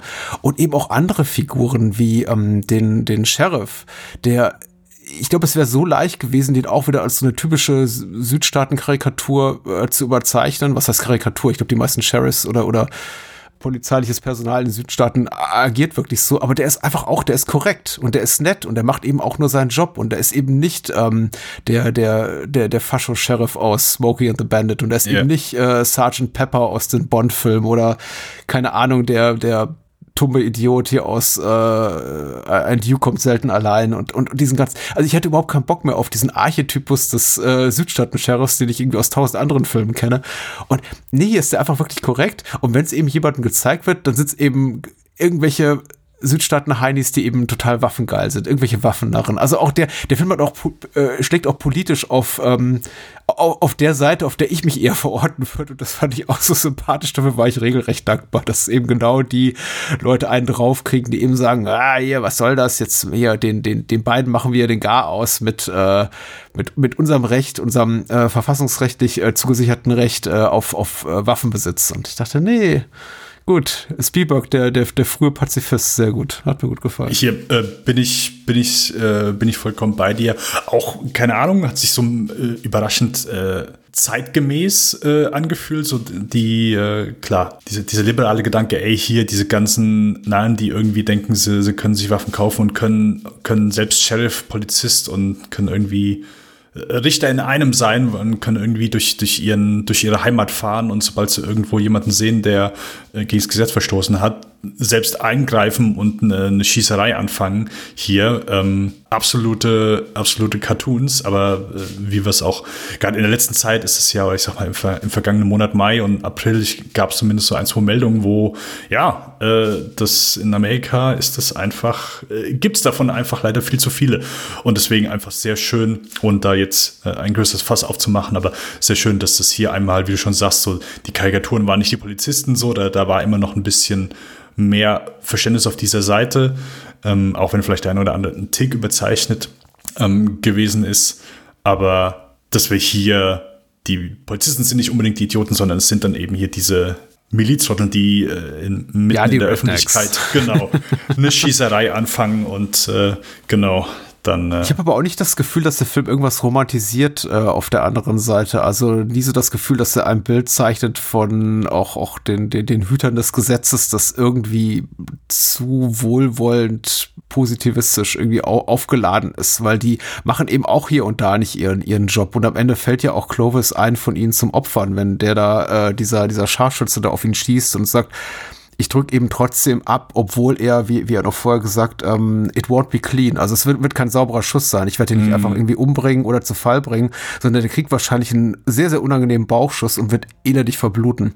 Und das liegt ja alles schon, das, das schwingt ja alles mit, wie wir dann später sehen. Und ähm, also die sind auch nicht fe fehlerfrei. Und äh, die Familie von Lugin ist nicht fehlerfrei. Also ich habe ja auch jetzt darauf gehofft, dass ihr Vater, den sie dann vor so einem CB-Funk dann zerren, um äh, seine Tochter dazu überreden, aufzugeben, dass er irgendwas Nettes sagt. Aber der, der schimpft, beschimpft sie ja nur, sie geht zum Glück nicht mit und sagt, ja, du warst schon immer unnütz, jetzt komm endlich nach Hause und lass die Scheiße. Und ich dachte mir, okay. Also der Film ist dann auch an solchen Stellen äh, erstaunlich ehrlich und ich glaube, das muss er eben auch sein, weil sonst wäre es tatsächlich nur so ein Wohlfühl-Road-Movie oder Crime-Movie, wo man irgendwie denkt, ach, die sind ja alle auf der Seite des Guten. Also er bringt dann auch, wenn es nötig ist, ein gewisses Maß an Konflikt rein und an Spannung, was dem Film auch gut tut. Also ich finde, das ist ein sehr, sehr gute, hält sich sehr, sehr gut die Waage zwischen wirklich Szenen, in denen wir wirklich auch die, die Figuren kennenlernen und deren Innenleben und eben uns auch gezeigt wird, dass Clovis und Lucine sich wirklich lieben, weil am Ende hat mhm. ihre, zu Beginn hat ihre Beziehung so ein bisschen auch einen oberflächlichen Charakter, finde ich. Man weiß gar nicht so wirklich, okay, was, was will der eigentlich mit ihr und was will sie eigentlich mit ihm und so, aber da kommt eben relativ spät im Film nochmal so eine schöne kleine Liebesbekundung und ich denke, denke mir, ach ja, okay, da, da steckt also das Herz der Beziehung. Mhm. Sehr, sehr cool gelöst, fand ich auch. Also schauspielerisch wie in der Inszenierung und im, im, im Dialog. Alles passt hier für mich wieder. Gehe ich mit. Das Einzige, also ich finde schon, dass er äh, zumindest ein Stück weit so diese, diese ganze Situation ein Tick weit romantisiert. Weil dafür, mhm. finde ich, sind die beiden dann einfach zu entspannt mit der gesamten Situation die Tatsache, dass sie hier einen Polizisten als Geiler genommen haben und diese ganze, äh, wie du schon sagst, so ich finde auch so, die, die Balance ist da, aber ich würde schon behaupten, dass ein gewisser romantischer Charakter einfach so ja, während des Films ja, schon, ja. schon einfach mitschwingt und das finde ich, merkt man auch so an, an denen, wie die einfach durchgehend drauf sind, wie sie diese ganze Situation aufnehmen, weil das ist natürlich, ja, aber sie sind schlichte Gemüter und der Film macht niemals mehr daraus. Es sind niemals irgendwelche kriminellen Masterminds oder äh, Leute, die man an irgendeiner Stelle so rationales Handeln zuspricht. Sie sind eher schlicht, um nicht zu sagen doof. Mhm. Ich glaube, da macht der Film auch keinen Hehl draus. Das sind einfach nicht die, die hellsten, hellsten Leuchten an der Lichterkette. Mhm. und das hat mich so ein bisschen damit versöhnt, dass der Film eben hier und da, glaube ich, auch mit einem etwas wohlwollenden Blick auf die beiden schaut. Helle mhm. sind die nicht. Und die treffen auch nicht immer gute Entscheidungen. Nein, das, das leider, das definitiv nicht. Ähm, hast du, ich glaube, ich ich wollte es noch nachgucken, ich habe es natürlich nicht getan, aber gerade weil äh, Goldie Horn immer ihr, ihr Kind Baby Nathan, Baby Nathan ruft, äh, mhm. ich mich an Arizona Junior mhm. erinnert gefühlt, äh, beziehungsweise Raising Arizona. Und ich meine, äh, laufen die nicht in dem Film auch immer, sagen die nicht auch immer Baby Nathan? Äh, ich, hätte, ich bin mir nicht mehr ich, sicher. Okay, weil ich auch nicht. Zu keiner weil ich habe das hier in dem Film gedacht, ich, ah, okay, da äh, ist mit Sicherheit, äh, wo die Cons gesagt haben, ah, okay, äh, sehr Moment übernehmen wir, weil sie immer sehr äh, Baby, Baby Langston, Baby Langston und hm. ich meine, die sagen da immer Baby Nation. Egal. Ähm, Ihr, ihr, dürft uns äh, in Kommentaren oder auf in öffentlichen Medien einmal so ein bisschen, anschreiben. Es ist, so eine, es, ist so eine, es ist so eine Phrase, es ist tatsächlich, ich, ich stolpere auch darüber, wenn in, gerade in US-amerikanischen Filmen die Menschen ein Baby vor den Vornamen schicken, manchmal eben auch sogar vor den Nachnamen, dass ich mich eben frage, redet man wirklich so? Weil ich glaube, im Deutschen es, würde man nein. das so nicht sagen, aber es begegnet mir in amerikanischen Filmen häufiger und ich bin relativ dankbar dafür, ja, weil ja, sich daran also, erinnert, um wen es geht. Es fühlt sich halt, und ich habe das Gefühl, es ist, äh, also beides sind ja, Racing Arizona ist ja auch, jetzt muss ich gerade, Arizona ist auch ein Südstaat. Ja, doch. Oder? Ja, ja. Ja, würde ich sagen. ähm, und das ist halt so eher bei, äh, bei den Südstaatlern, wo es mir dann eher auffällt. Aber ja, es ist keine, keine deutsche Angewohnheit. Und es, ist, äh, es hat einen leicht comichaft Charakter. Ja. Trifft auch nicht ganz, aber äh, ist für ja, wie du schon sagst, so wir im Deutschen, wir würden nie, ich gehe gerade so meine ganze Familie durch, wo es jetzt Babys gibt und ob ich sagen würde, Baby so und so, hey, wie geht's Baby so? Nee. Äh, also entweder sagt man, wie geht es dem Baby oder wie geht es ja. Klaus Brunhilde? Ja, ja, genau. Klaus Jürgen oder Brunhilde. wie Kinder eben so heißen. Ja, genau. In der heutigen Zeit 2023. Wie Schlaghosen. Ja, ist mir auch aufgefallen. Ich habe, äh, da, da gehen, gehen wir wieder ganz zurück zu, zu Beginn unseres Gesprächs über, über Sugarland Express, als wir eben sagten, die Prämisse ist ein bisschen problematisch, weil wir eben aber nicht das Gefühl haben, dass es wirklich um irgendwie was geht oder dass, wir, dass uns die nicht als glaubwürdig genug äh, äh, erscheint, um überhaupt den ganzen Film zu tragen, so dramaturgisch zu tragen. Ähm, vielleicht müssen sie es einfach dazu sagen, damit wir irgendwie immer daran erinnert werden, oh, es geht um ein Baby, um einen Säugling. Es geht nicht nur irgendwie um irgendein Kind, sondern um ein Baby. Ja, und dann auch irgendwie wieder nicht. Ich habe es tatsächlich so über den Mittelteil, ich habe jetzt nicht die Zeit genommen, aber es gab eine gewisse Strecke in dem Film, bei der ich es komplett vergessen hatte, worum es dann geht. Da gibt es so Massenkarambolagen, es gibt ganz tolle Nachtszenen. Es gibt dann auch so. Die Schießerei auf dem Schrottplatz. Ja, es, es gibt einfach so Momente, wo ich dachte, äh, wo ich dann auch wirklich mich selber daran erinnern musste, so, wa warum passiert das eigentlich alles gerade? Ach ja, stimmt ja. oh, äh, äh, äh, warum heißt Schrottplatz? Äh, Auto, ja. oder? War kein Schrottplatz, ja. Nee, ist kein Schrottplatz. Nee, nee. Ja. Sieht so ein bisschen so aus, hatte mich auch ein bisschen so, so äh, visuell erinnert an die ganzen hier Auto, Autohändler-Szenen in Michael Manns äh, Thief. He ja, ich wollte gerade Heat sagen, aber ja. Thief nee, nicht. Völlig, äh, ja. Thief hat diese, hat diese tollen Szenen da, wo Scott. Wer, wer, wer, wer läuft da rum? Michael? James Caan. James. Weißt du doch, oder? Oh. Ja, ja, Scott ist der Sohn. Ja. Stimmt, nee, nee, warte. Scott ist der Sohn von Clint Eastwood, glaube ich. Ja, und Scott Kahn ist der Sohn von ja? James Kahn. Okay, Scott scheint ein beliebter Name zu sein. Oder? Warum habe ich Michael ich gesagt? Nicht. Wen kenn ich Michael den? Kahn? Nein, Michael. Ja, Scott Kahn. Vielleicht Scott Michael Kahn. Mann. Völlig egal. Hat, hat nichts mit diesem Film zu tun. Weil du Ocean's Eleven eben erwähnt hast. Scott Kahn spielt. es ist, ist ein super Film. Ich, ich kann nicht sagen, dass einfach mein Herz so hoch für den Film schlägt, ganz persönlich, weil ich nicht diese große Verbundenheit mit ihm fühle. Ich habe einfach Duel komplett verinnerlicht. Ich habe über, mm. ich habe der weiße Hai, über den wir jetzt gleich reden, komplett verinnerlicht im Laufe der Jahrzehnte. Das ist so, das, das gehört einfach mit zu meiner filmischen Prägung. Mm. Und äh, Sugarland Express bin ich einfach ein zu spät gekommen, beziehungsweise ich habe ihn ja, glaube ich, irgendwann mal gesehen, aber dann zu großen Teilen vergessen. Aber mhm. er ist schon ziemlich toll. Ist dir der Bumpersticker aufgefallen hier von den, von den Rednecks? Äh, nee, den haben sie an der, an der, an der Rückscheibe. Da stand drauf Register Communists, not Firearms. Äh, ja, ja. Ich, äh, wusste, Ja. Ich wollte es dazu sagen, bevor Menschen Ja. sagen, ihr werdet zu politisch, aber mit solchen, das, das kriege ich ja oft dazu hören. Ich bin zu politisch, weil ich irgendwie immer darauf verweise, auf die äh, politische oder sonst wie geartete Agenda des äh, Regisseurs oder der Regisseurin, wo, über wen auch immer wir da gerade sprechen. Und der Film macht es ja selber auf, dieses Fass. Er zeigt uns ganz, ganz lange diesen Bumper-Sticker oder Rückscheibensticker, wie auch immer. Äh, so von wegen hier, nicht, Feuerwaffen, nicht Feuerwaffen müssen registriert werden, sondern die Kommunisten. Und ich denke, das ist halt nicht umsonst da. Also kann man es auch ansprechen. Nee, also ich glaube, da macht Spielberg keine Hehl drum und macht das schon sehr deutlich, was er einfach von diesen Typen hält. Und das ist ja auch, also in dem Moment, wo die das Auto gegen die, gegen die Wand oder gegen dieses andere Auto dann crashen und äh, kriegen dann erstmal hier, ihr, der Polizist geht halt erstmal rund und zerbeult den halt das komplette Auto, macht den die Lichter kaputt und dann, so, und jetzt festnehmen. Also, Sehr befriedigend, ja. ja, also das ist, glaube ich, sehr deutlich, wie, wie er denkt und äh, wie, ich sag mal, der Zuschauer denken soll über Hm. äh, diese Art von Menschen. Menschen. Huh. Ich wollte was anderes sagen, aber ich habe Das ist, ist, ist total in Ordnung. Das ist ein freundlicher Podcast. Ein freundliches Podcast-Format. Genau, also das Einzige, was ich gern noch loswerden möchte, ist das Ende. Du hast eben noch mal, du hast das äh, Ende von Duell äh, noch mal so, so schön hervorgerufen.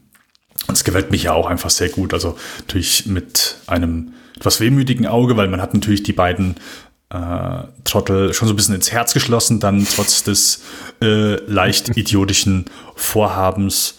Und das geht einem schon dann so ein bisschen am Ende äh, ans Herz. Und dann einfach diese wirklich tolle, tolle Schlussbild, wo, wo er am Wasser steht und wir sehen eigentlich nur die Silhouetten. Der andere Sheriff kommt, also der, der äh, Sheriff, den sie entführt haben, der, der steht am Wasser, der kniet, glaube ich, dann steht er auf, wo der andere Sheriff kommt und ähm, genau, diese Einstellung bleibt dann einmal, während wir die, die Credits sehen. Das, äh, Ich finde interessant, dass sie aus oder Spielberg mit seinen Co-Autoren nicht versucht, da noch mehr Spannung oder Drama rauszubringen, sondern eben auch immer ganz klar macht, hier äh, sind die Menschen auf der Seite des Gesetzes und hier sind eben die Verbrecher, die diesen armen Polizisten da mitgenommen haben. Es wird mehrfach betont, ich glaube mindestens zwei, wenn nicht sogar dreimal, dass eben hier äh, Patrolman Slide äh, den, den die beiden da, dessen Auto die beiden da kapern, also Goldie Horn und, und Walter Peck, dass der nichts mit denen zu tun hat und dass der immer völlig korrekt gehandelt hat und sich hat nichts, äh, muss sich nichts vorwerfen lassen an keiner Stelle.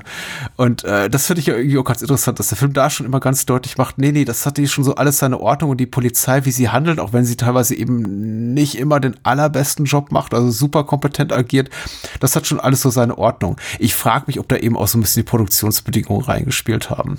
Weil irgendwie da die örtliche Polizei gesagt hat, wir stellen dir zwar diese Karren zur Verfügung, unsere Polizeieinsatzwagen, aber ke- kein Mensch darf eben aus dem Film rausgehen, kein Kinozuschauer, Zuschauerin mit dem Gefühl, was für inkompetente Bullenschweine.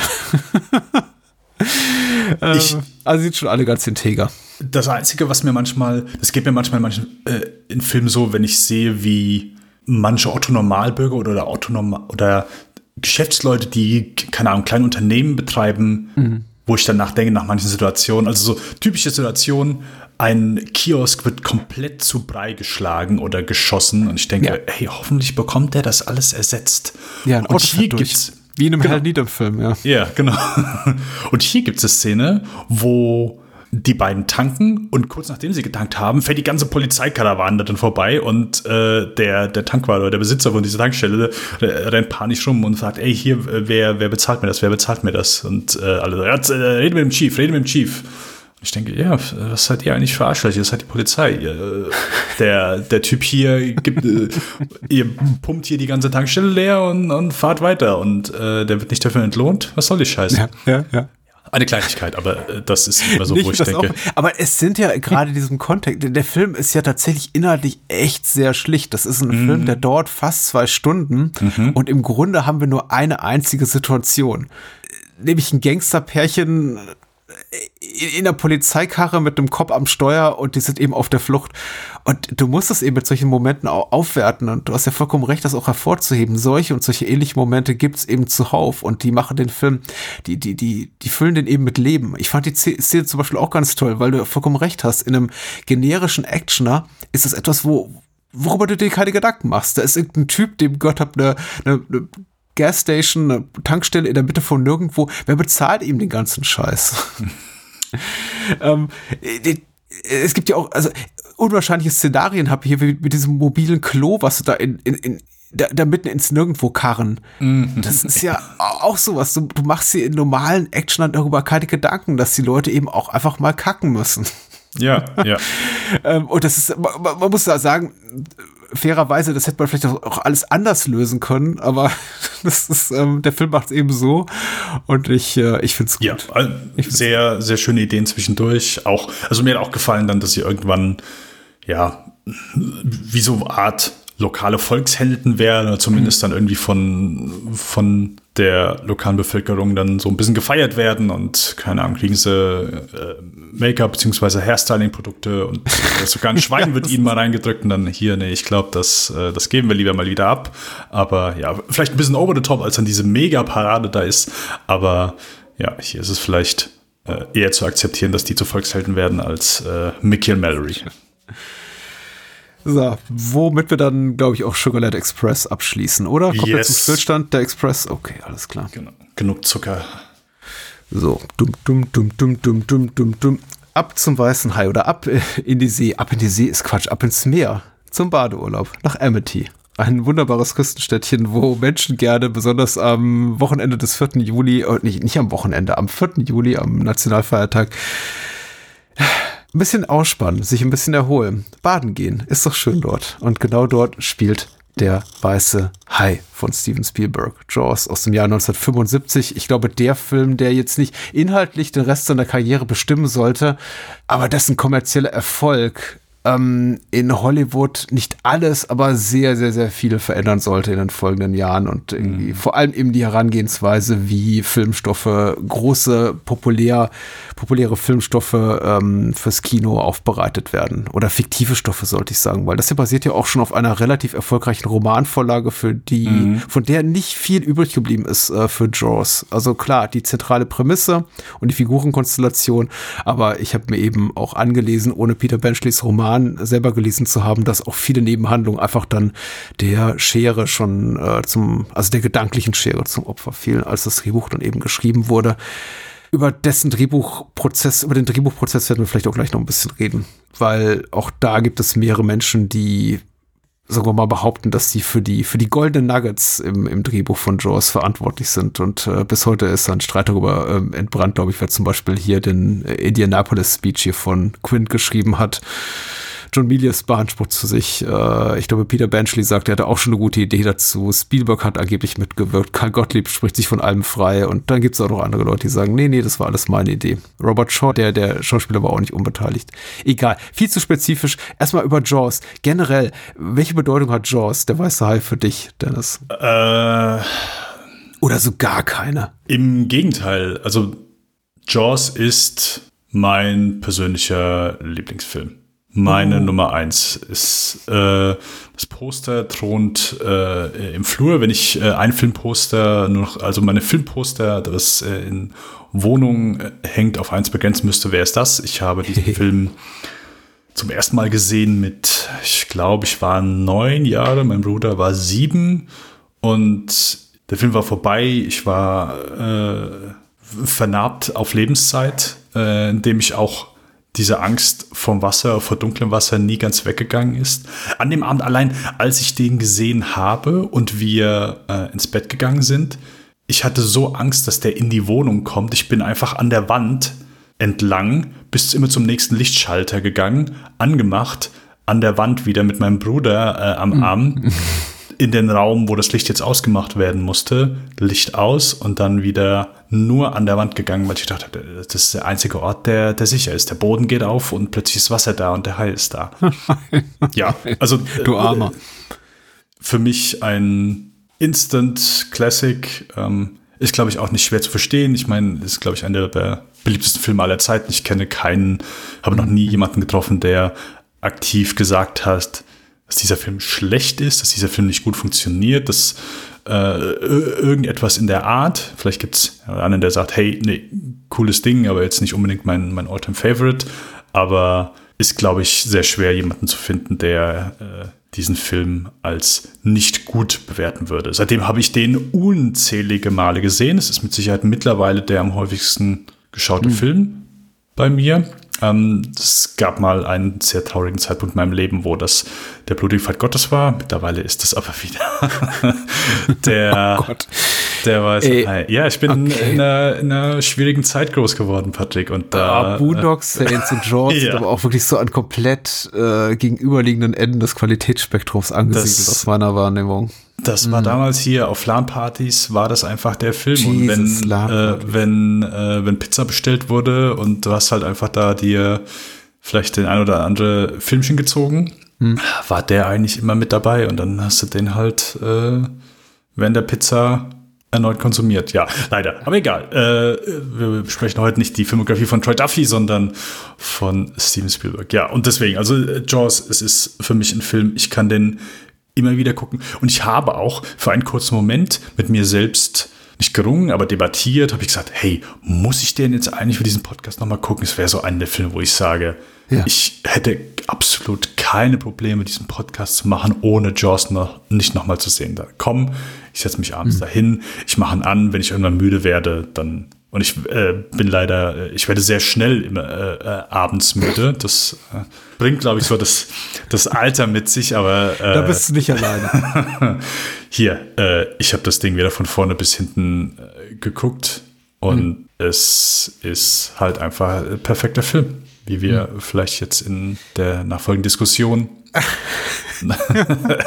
wie, wie so viele vor uns und vielleicht wie so viele nach uns äh, erneut Ja, ich habe, können. oh, ich weiß nicht, wie ich, ich habe zum Beispiel gleich schon mal irgendwie au- au- aus Podcasten oder Filmrezensenten sich einen Kardinalsfehler begangen. Ich gehe schon viel zu sehr ins Detail. Als ich angefangen habe, den Film einzuführen, also klingt, klingt irgendwie dreckig, als ich angefangen habe, den Film vorzustellen, bin ich schon viel zu spezifisch geworden, einfach in der Annahme oder in, also aus meiner Annahme heraus, über den Film weiß doch sowieso jeder und jede alles. Ja, Das ist ja. doch irgendwie ein Film, über, über was willst du da noch reden? Das Ja. ist wie Eulen nach Athen tragen, das ist wie offene Türen einrennen, das ist einfach so über, über Jaws zu reden und zu sagen, ja, ist übrigens ein toller Film, ist, ist albern.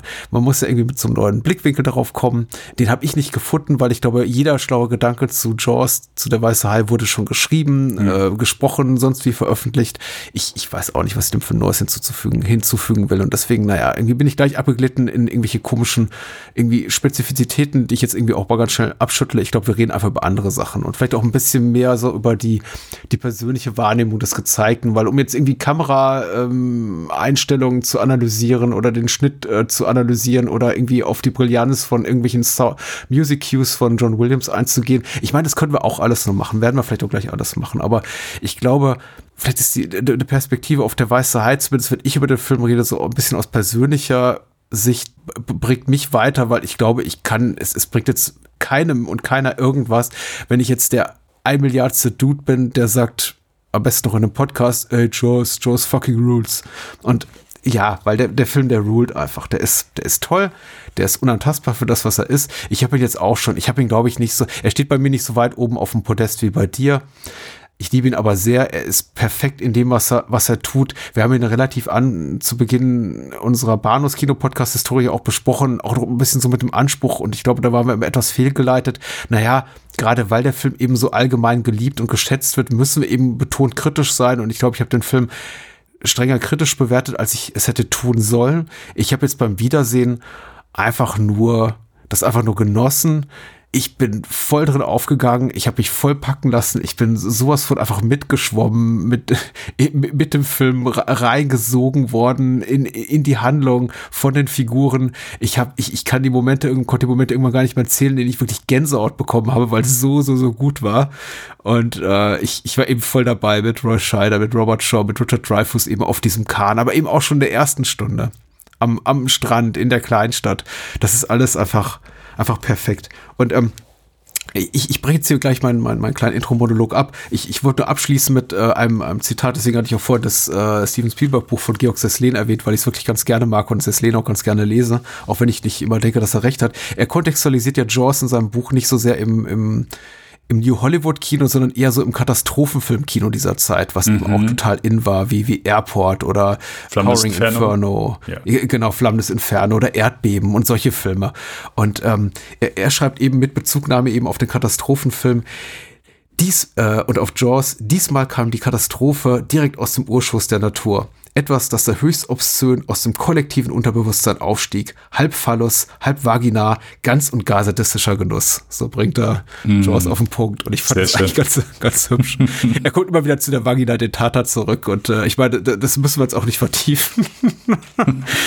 ähm, aber er ist auf jeden Fall sehr begeistert. Auch nicht immer der Fall bei Sisling. So. Muss ich eine Handlung vorlesen? Oder spare ich es mir einfach in dem Fall? Dennis, sag mal ganz ehrlich. Ich glaube, hier können wir es uns sparen, Patrick. Sehr schön, finde ich auch gut. Wir sollten neben den bereits benannten Schauspielern noch Lorraine Gray erwähnen, die äh, Chief Brodys Ehefrau Ellen spielt, Murray Hamilton, den Bürgermeister, der dieses äh, Küsten, den Küstenort bzw. dessen Strände oben auf Gedeih und Verderb äh, geöffnet äh, haben will, lassen will am äh, Wochenende, am, am Feiertag des 4. Juli und hinter der Kamera eben Steven Spielberg, Regie, John Williams Musik, Kamera Bill Butler, Schnitt Werner Fields. Ich glaube auch ihre letzte große Hollywood-Produktion. Und äh, wiederum produziert für Universal nach dem super mega Bestseller von Peter Benchley, der glaube ich ein Jahr zuvor erschienen war. Jetzt habe ich dich schon gefragt, wie es dir gefallen hat. Womit mhm. fangen wir an? Hm, klingt vielleicht erstmal doof, aber Genre-Einordnung, weil für mhm. mich war immer so, Jaws, ja, das ist ein knallharter Horrorfilm. Und so, selbst mit jedem Lieblingsfilm, so hat er irgendwann dann immer so eine Zeit, wo man den vielleicht ein paar Jahre nicht sieht. Und ich habe den dann ein paar Jahre mal nicht gesehen und dann habe ich, entweder habe ich eine Kritik gelesen oder Podcast gehört. Oder gab es dann da schon Podcast? Aber auf jeden Fall kam dann so. ich weiß es wirklich nicht. Podcast gab es immer schon. Okay. Ja, äh, das, nimmt wieder irgendjemand wörtlich und, und, lässt uns einen blöden Kommentar da kommen. Ja. Sehr gerne. Nee, aber äh, dann kam ja so der, dann kam der Punkt auf, ja, äh, wie cool es ist, dass der Film einfach so das Genre mittendrin wechselt. So plötzlich mhm. wird es zu so einem Abenteuerfilm und ich, hä? Nee, das ist doch einfach durchgehend so. Für mich war das so der durchgehende Horrorfilm. Mhm, mhm, Nein, es, also die Musik ist, das ist ja auch so diese, wie sich die Musik so zumindest ein bisschen ändert, so von diesem klassischen Jaw-Theme abgesehen, also diese Abenteuermusik, wenn sie, wenn sie auf dem Schiff sind und äh, ja, die ist so richtig euphorisch, so plötzlich, ja, und sie drehen das Schiff rum und, und, und, und äh, fahren dem Hai hinterher und ähm, das war so plötzlich der Moment, wo ich gesagt habe, okay, ja, äh, halb halb Abenteuerfilm. Hm. Und dafür, dass der Film auch so, ich sag mal, sehr viele und, und auch mich in, in meinem jugendlichen, unschuldigen Alter äh, emotional vernarbt hat und das Meer nie wieder das gleiche war wie vorher, oh. ist oh. es dafür, dass ich ihn auch jetzt letztens nochmal gesehen habe und da schon, es war zumindest ein warmer Abend an dem Tag, ist es zu einem, glaube ich, auch für viele ein richtig schöner Wohlfühlenfilm geworden. Was vielleicht komisch klingt, aber äh, man, ich meine, man kann sich nie aussuchen, so wo, wo, wo, wo die eigenen Interessen landen, aber es ist so ein schöner Sommerfilm, Sommerblockbuster. Und, und wir nehmen das für selbstverständlich, aber es ist dafür, dass der Film eigentlich äh, für seine Altersfreigabe, wo hier in Deutschland ist er ab 16, US war er äh, mhm. PG, das äh, muss man sich auch nochmal bedenken, äh, einfach sehr krass. Keine Ahnung, äh, kleines Kind, das hier äh, umgebracht wird in einer riesigen Blutfontäne. Der Typ, der äh, unter das Boot gezogen wird. Ein Bild, was sich bei mir ins Gehirn gebrannt hat. Ich habe nachts davon geträumt, wie es diesen Typen runtergezogen hat. Aber mittlerweile ist dieser Film für mich etwas geworden, das mir ein Wohlgefühl sorgt, dass ich mich wohlfühle, dass ich mhm. Sorgen, meinen Alltag vergesse, dass ich immer wieder diesen Film anmachen kann, weil ich ihn als, ja, für mich ist er zu einem Wohlfühlkino geworden. Auch oder trotz der Tatsache, dass er immer noch Momente drin hat, die unheimlich sind, die brutal sind und ja. ein, zwei Schockeffekte, die perfekt platziert sind, immer noch funktionieren. Und diese Kombination, ich glaube, der, der Film vereint einfach sehr viel, was, was vielleicht in manchen großen Mainstream-Kinofilmen zu wenig drin ist. Eine gesunde Abwechslung. Wir haben hier eine Möglichkeit, Spannung, Angst, äh, wir lachen aber auch, wir haben Euphorie, dass wir dieses Abenteuergefühl, also äh, wir haben äh, die, die Hintergrundgeschichte, wo wir sogar noch ein bisschen historischen Kontext haben, wo, wo Quint einfach von der US Indianapolis erzählt. Also es sind einfach ganz, ganz viele Aspekte und äh, du hast, glaube ich, eben so den perfekten Sturm, perfekten Sturm an, an Elementen, die, die diesen Film ausmachen und ja, es fühlt sich alles so organisch und natürlich an, aber einfach diese, diese ganzen Aspekte machen das einfach zu dieser ja, bekannten, ich will nicht Achterbahnfahrt sagen, weil dafür ist er Ja. vielleicht noch ein bisschen zu, das trifft vielleicht dann später auf Temple of Doom oder so zu, aber dafür ist er ein es, ich, ich glaube auch, es ist die perfekte Formel für ein su super Stück Unterhaltungskino, aber eben auch für einen großen kommerziellen Erfolg, weil er eben tatsächlich auch viele Zielgruppen abholt, weil er mehrere Genres bedient, weil er eben große Emotionen bietet, aber eben auch eiskaltes Spannungskino, Action-Momente. Es ist so ein bisschen übernatürliches Element auch für, für die Genre-Kino-Freunde mit drin. Also es passt einfach alles und das eben auch. Und dann kommen eben, um das zu erschaffen, verschiedene Menschen zusammen, die alle so auf ihrem, auf ihrem kreativen Zenit gerade sind. Wie ein John Williams, ein Steven Spielberg natürlich, aber eben auch ein, eine ganze Gruppe von Drehbuchautoren, die zusammen ein, ein super Drehbuch zusammenkleistet. Und am Ende ist es mir auch völlig wurscht, wer in dieser Debatte welchen Drehbuchsatz geschrieben hat. Äh, angeblich ist ja auch die erste Drehbuchversion von Peter Benchley war komplett für die Tonne. Und ich glaube, Robert Scheu, der Schauspieler, hat auch gesagt, so- sowohl Roman als auch die erste Drehbuchversion irgendwie von Peter Benchley war, war ein äh, Piece of Shit oder so bezeichnet das. Also äh, völlig egal, wer am Ende des Tages welche kreative Entscheidung get- get- getroffen hat. Es ist er ist nicht völlig egal, weil der Film ist nur der, der er ist, weil eben genau das die Leute getan haben, weil es eben Werner Fields, Bill Butler, John Williams, äh, Steven Spielberg und, und, und Karl Gottlieb waren und eben nicht irgendwelche anderen. Aber äh, es spielt für mich als Zuschauer, ich mache mir keine weiteren Gedanken darüber und ich kann komplett meine analytische Brille ablegen, wenn ich der weiße Hai gucke, weil mich eben der Film so packt, weil es einfach der, der perfekte Sturm, ja, das passt einfach so, weil, weil es ist, er ist komplett aus heutiger Perspektive, aus heutiger Sicht formelhaft bis zum geht nicht mehr in dem Sinne, dass wir eben das, was wir in Jaws sehen, in tausend anderen Filmen mittlerweile gesehen haben, die versuchen, die Jaws-Formel zu kopieren, aber keiner macht es eben so perfekt wie Jaws. Weil, weil darin eigentlich alles stimmt und deswegen wirkt dieser Film auch so, so zeitlos modern. Der ist fast 50 Jahre alt und ich gucke den und denke mir, da ist keine einzige Szene drin, die aus dem ganzen Tempo rausnimmt. Die Szenen sind mal länger die schwanken auch stark in der Tonalität. Die Szene beim Abendessen bei den Brodies, da wo ähm, äh, Hubert zu Besuch ist und dann eben äh, gibt's auch diese kleine Witzelei mit der Ehefrau, also mit Ellen von, von Chief Brody und da, da, die, die ist tonal vollkommen anders natürlich als ähm, High-Attacke aufs Boot. Aber trotzdem zahlen die alle auf dieses Vor, auf diese Vorwärtsbewegung ein, die der Film eben immer hat. Er ist immer komplett investiert in diese Geschichte, die er erzählen will. Und auch wenn mal irgendwie Witze gemacht werden und irgendwie immer so ein bisschen dialogseitig irgendwie so, so Nebenstraßen, möchte ich mal sagen, erzählerisch Nebenstraßen genommen werden, die kommen immer, im, immer wieder zu dieser Heilbedrohung zurück. Und der Film ist einfach toll und auch ist toll inszeniert, aber eben auch toll dargeboten von den Menschen vor, vor der Kamera. Ich glaube, es gab selten so einen perfekten Cast und ich finde es Ja. immer, immer bis zum heutigen Tag fast, ich, ich kann es nicht so richtig schlucken, dass die Produktionsgeschichte dieses Films, ich glaube denen das alles, was sie schreiben, über den Hai, der nicht funktioniert hat und dass, dass Steven Spielberg am Anfang gesagt hat, ich will nicht Roy Scheider, weil das ist der Typ aus French Connection, der spielt entweder nur Kriminelle oder Cops. Und jetzt haben wir hier schon wieder so einen Cop und der, der soll aber nicht irgendwie tough und edgy sein, sondern der soll eben so eher so ein softer Cop sein, ein verantwortungsvoller Cop.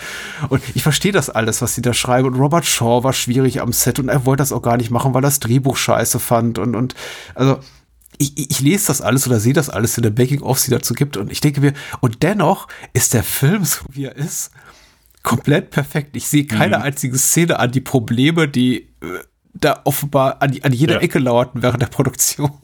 Und es ist auch so, also äh, klar, der, ich meine, ist ja auch bekannt, also äh, der Plan war ja einfach den Hai viel mehr in Aktion zu sehen, viel mehr zu zeigen und du guckst den Film und denkst, ja, natürlich ist das so geplant gewesen, dass du den am, nicht siehst und dann gibt es diese Szene, wo die zwei, die zwei Typen bei Nacht versuchen, den irgendwie anzulocken und schmeißen irgendwie diesen, diesen Braten ins Wasser, um den anzulocken und dann natürlich, du siehst keinen Hai, sondern äh, musst es visuell zeigen, dass da ist und dann eben dieser Gedanke mit dem äh, Pier, das dann einmal rumdreht und äh, so eben sagen, ah, okay, gut, der Hai dreht sich gerade rum und jetzt kommt er in die Richtung und das ist alles so, natürlich ist das vorher geplant gewesen und natürlich ist es, du, du sitzt davor und denkst dir, natürlich, also wie, wie kann man denn irgendwie anders denken, wie kann man denn äh, überhaupt an- anders denken, dass der Film dann überhaupt noch so gut ist? Und äh, stimme ich dir, stimme ich dir in, je- in jedem Punkt zu. Und ähm, du hast irgendwo so über die Schauspieler gesprochen, auch da ist mir wieder so aufgefallen, Kleinigkeiten, die vielleicht manchmal ein bisschen zu übergroß gemacht werden, die hier noch in dezenter Form vorhanden sind. Also zum mhm. Beispiel ein, eine Sache, ähm, Brody hat Angst vor Wasser. Und das ist ja so eine Sache, die sich während des Films immer so, es wird erwähnt, aber es, es wird keine, keine Ahnung, es verkommt nicht irgendwie zu einer Karikatur oder er fängt nicht, keine Ahnung, er hat nicht plötzlich ja. Schweißausbrüche, wenn er irgendwie übers Wasser geht, übers Wasser kommt. Er mag es halt einfach nicht so. Und ich finde, das muss man sich auch immer so äh, hervorrufen, wo in anderen Filmen, okay, keine Ahnung, das ist dann so der große thematische Punkt. Also, wenn du heute, angenommen, jemand würde auf die verrückte Idee kommen, Jaws zu remaken, kann ich dir garantieren, dann ist Brody derjenige, der komplett panisch vor Wasser ist und, und, und fängt an zu schwitzen. Oh shit, shit, shit, shit. Und am Ende muss er das eben überkommen, dass er hm, jetzt hm, äh, über äh, auf Wasser überleben kann oder sich im Wasser wohlfühlt. Ähm, und also Sachen. Und was ich immer noch, und ich, Jaws hat auch so ein bisschen damit gesorgt, dass ich High-Filme immer sehr anziehen finde, egal wie beschissen sie sind. Deswegen, ich werde auch den neuen Mac gucken. bedeutet nicht, dass ich äh, den gut finden werde. Du, ben, das ist ja auch. Ben Wheatley macht einen High-Film? Okay. Das Das ist, ja auch ein, das ist ja auch ein Eindruck der Wahrnehmung, die, die ist durchaus massenkompatibel. Ich glaube, Mac zerrt allein davon, dass eben, also der, der erste, ich habe auch weder den ersten gesehen, noch werde ich, glaube ich, den zweiten gucken. Aber na, natürlich, ich gucke mir das Poster an und denke mir, das ist einfach eine Variation des Jaws-Posters, was wir da mhm. sehen. Und das ist, glaube ich, auch der Grund, warum Leute da reingehen. Ich liebe ja. Jaws. Und jetzt gibt es einen weiteren Riesenhai-Film. Und was, was in all den Hai-Filmen, die es bisher gegeben hat, die rausgekommen sind, also keine Ahnung, wir haben hier unseren bekannten Freund Rennie Harlan, Deep Blue Sea, äh, ist genau Mac, äh, The Shallows, äh, dann, wie heißt der, The Reef? Ja, ich, und das sind, die, ich meine, das sind die Beispiele jüngerer Zeit. Man muss ja sagen, unmittelbar nach Jaws in den Jahren danach, da kam ja auch noch ein richtige Schwäbern-High-Film raus. Genau, plus von die Orca drei Sequels. Bis, ja. ja, und die drei Sequels, Orca und The Last, The Last Jaws, ähm, über den wir auch schon im Bahnhofskino gesprochen haben. The Last Jaws, da habe ich noch nie ja. von gehört. Eine Italo-Produktion, muss okay. man nicht gucken. Ja, ja. Okay, okay. Ähm, aber was ich, was Jaws unter anderem auch so gut macht, ich finde, Natürlich sieht dieser Hai, das Gesicht, wenn dieses Modell da rauskommt, nicht lebensecht aus. Mhm. Äh, um ehrlich zu sein, das ist vielleicht so der, das Einzige, was vielleicht so ein bisschen rausschicht, ist ja die Tatsache nachher, wenn, sorry, ich springe gerade ein bisschen, ähm, wenn wir, wenn Hooper im Käfig ist und die, äh, wir sehen kurz diese realen Aufnahmen von dem, wie dieser Hai sich in diesem Käfig verhakt. Das sind ja reale ja. Aufnahmen einfach von realen Hai oder realen Haien, die sie einmal in diesen Film reingepackt haben. Ähm, da, keine Ahnung, fällt, glaube ich, so in der heutigen Zeit so ein bisschen auf, wobei es immer noch sehr gut getrickst ist. Aber ich finde einfach, dieses Gesicht, dieser, dieser Anblick von diesem Hai ist so unheimlich. Also angenommen, ich hätte die Rolle von Robert Shaw gehabt. Hm. Ich, und am Ende muss ich im Wasser hängen und muss in dieses Maul reinrutschen. Sorry. Erhöht meinen Gehaltscheck um einiges.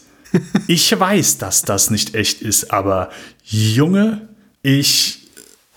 Da, da, das ist halt so die Tatsache. Und das finde ich ist bei all den, du kannst äh, bei all diesen Mega-Haien, keine Ahnung, CGI-Monstern, egal wie groß die sind, aber alleine dieses, trotzdem dieses künstliche, aber trotzdem unheimliche, diese Fresse, die einem dort entgegenblickt, das ist für mich so auch ein der Aspekte, der das macht. Und deswegen muss ich gestehen, weil das dem ja auch so ein bisschen noch nahe kommt, Jaws 2 mag ich auch sehr gerne, weil auch, weil das dem zumindest noch relativ nahe kommt. Hm.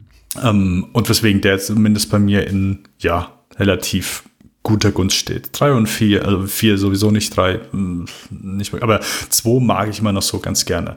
Und das ist so eine, eine Sache, die ich danach nie wieder in irgendwelchen High-Film gesehen habe.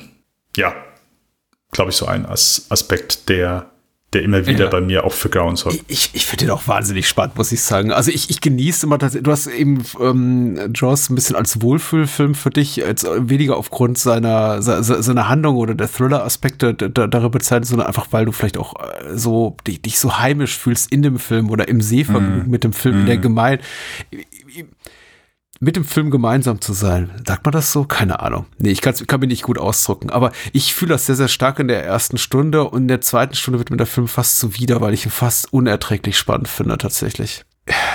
Ich möchte ihn eigentlich gar nicht weiter gucken, aber ich muss einfach wissen, wie es ausgeht. Und das ist auch tatsächlich einer der Filme, der das Kunststück schafft, obwohl ich ihn eben so oft gesehen habe und ich weiß, wer am Ende stirbt und dass eben Hooper wiederkommt. Ich finde es eben trotzdem hochdramatisch.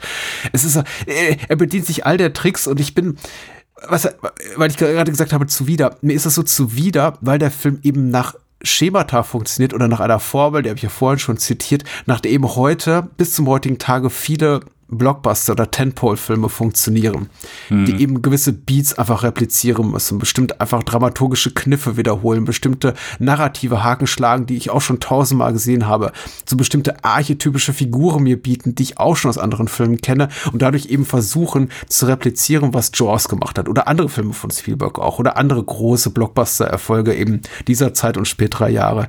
Und will heißen, mir ist das so wieder, weil ich drauf gucke und denke, es sollte eigentlich funktionieren, aber es funktioniert alles, weil es eben so so, perfekt ist. Und dazu eben auch noch die Spannungselemente, die mich eben mitpacken, weil ich tatsächlich Schiss habe vor diesem Hai. Ich erinnere mich zum Beispiel, die, es gibt ja diesen irren Jumpscare, wenn Roy Scheider, also Brody, da diese Fischabfälle in, ins Meer schmeißt, um, um den mhm. Hai anzulocken und im Hintergrund des Bildkaders taucht eben die Haifresse aus dem Wasser auf und er, er tritt zurück, Kippe bleibt im Mund, und er tritt eben so rückwärts quasi in die, in die, in die Fahrerkabine, in die Steuerkabine und sagt, uh, we're gonna need a bigger boat und so. Hm. Und das, ich erinnere mich daran, immer noch ganz eindeutig an dieses Gefühl, das ich hatte, als ich das zum ersten Mal sah. Ich bin, ich habe aufgeschrien. Und einfach die Erinnerung daran, was für ein Schreck mir das eingejagt hat, jagt mir heute noch einen Schrecken daran. Es ist weniger die Szene selber, weil ich weiß, dass der Hai kommt. Ich, ich, aber ich habe, ich habe, ich erinnere mich an diesen Grusel, an diesen Schreck, den ich gespürt habe und ich spüre den bis heute. Und deswegen gucke ich mir das bis heute an und hab, hab Gänsehaut in dem Moment, obwohl ich eben alles kenne und es funktioniert bis heute, obwohl ich es tausendmal repliziert gesehen habe in anderen Filmen und auch Jaws selber irgendwie schon mindestens ein Dutzend Mal geguckt habe.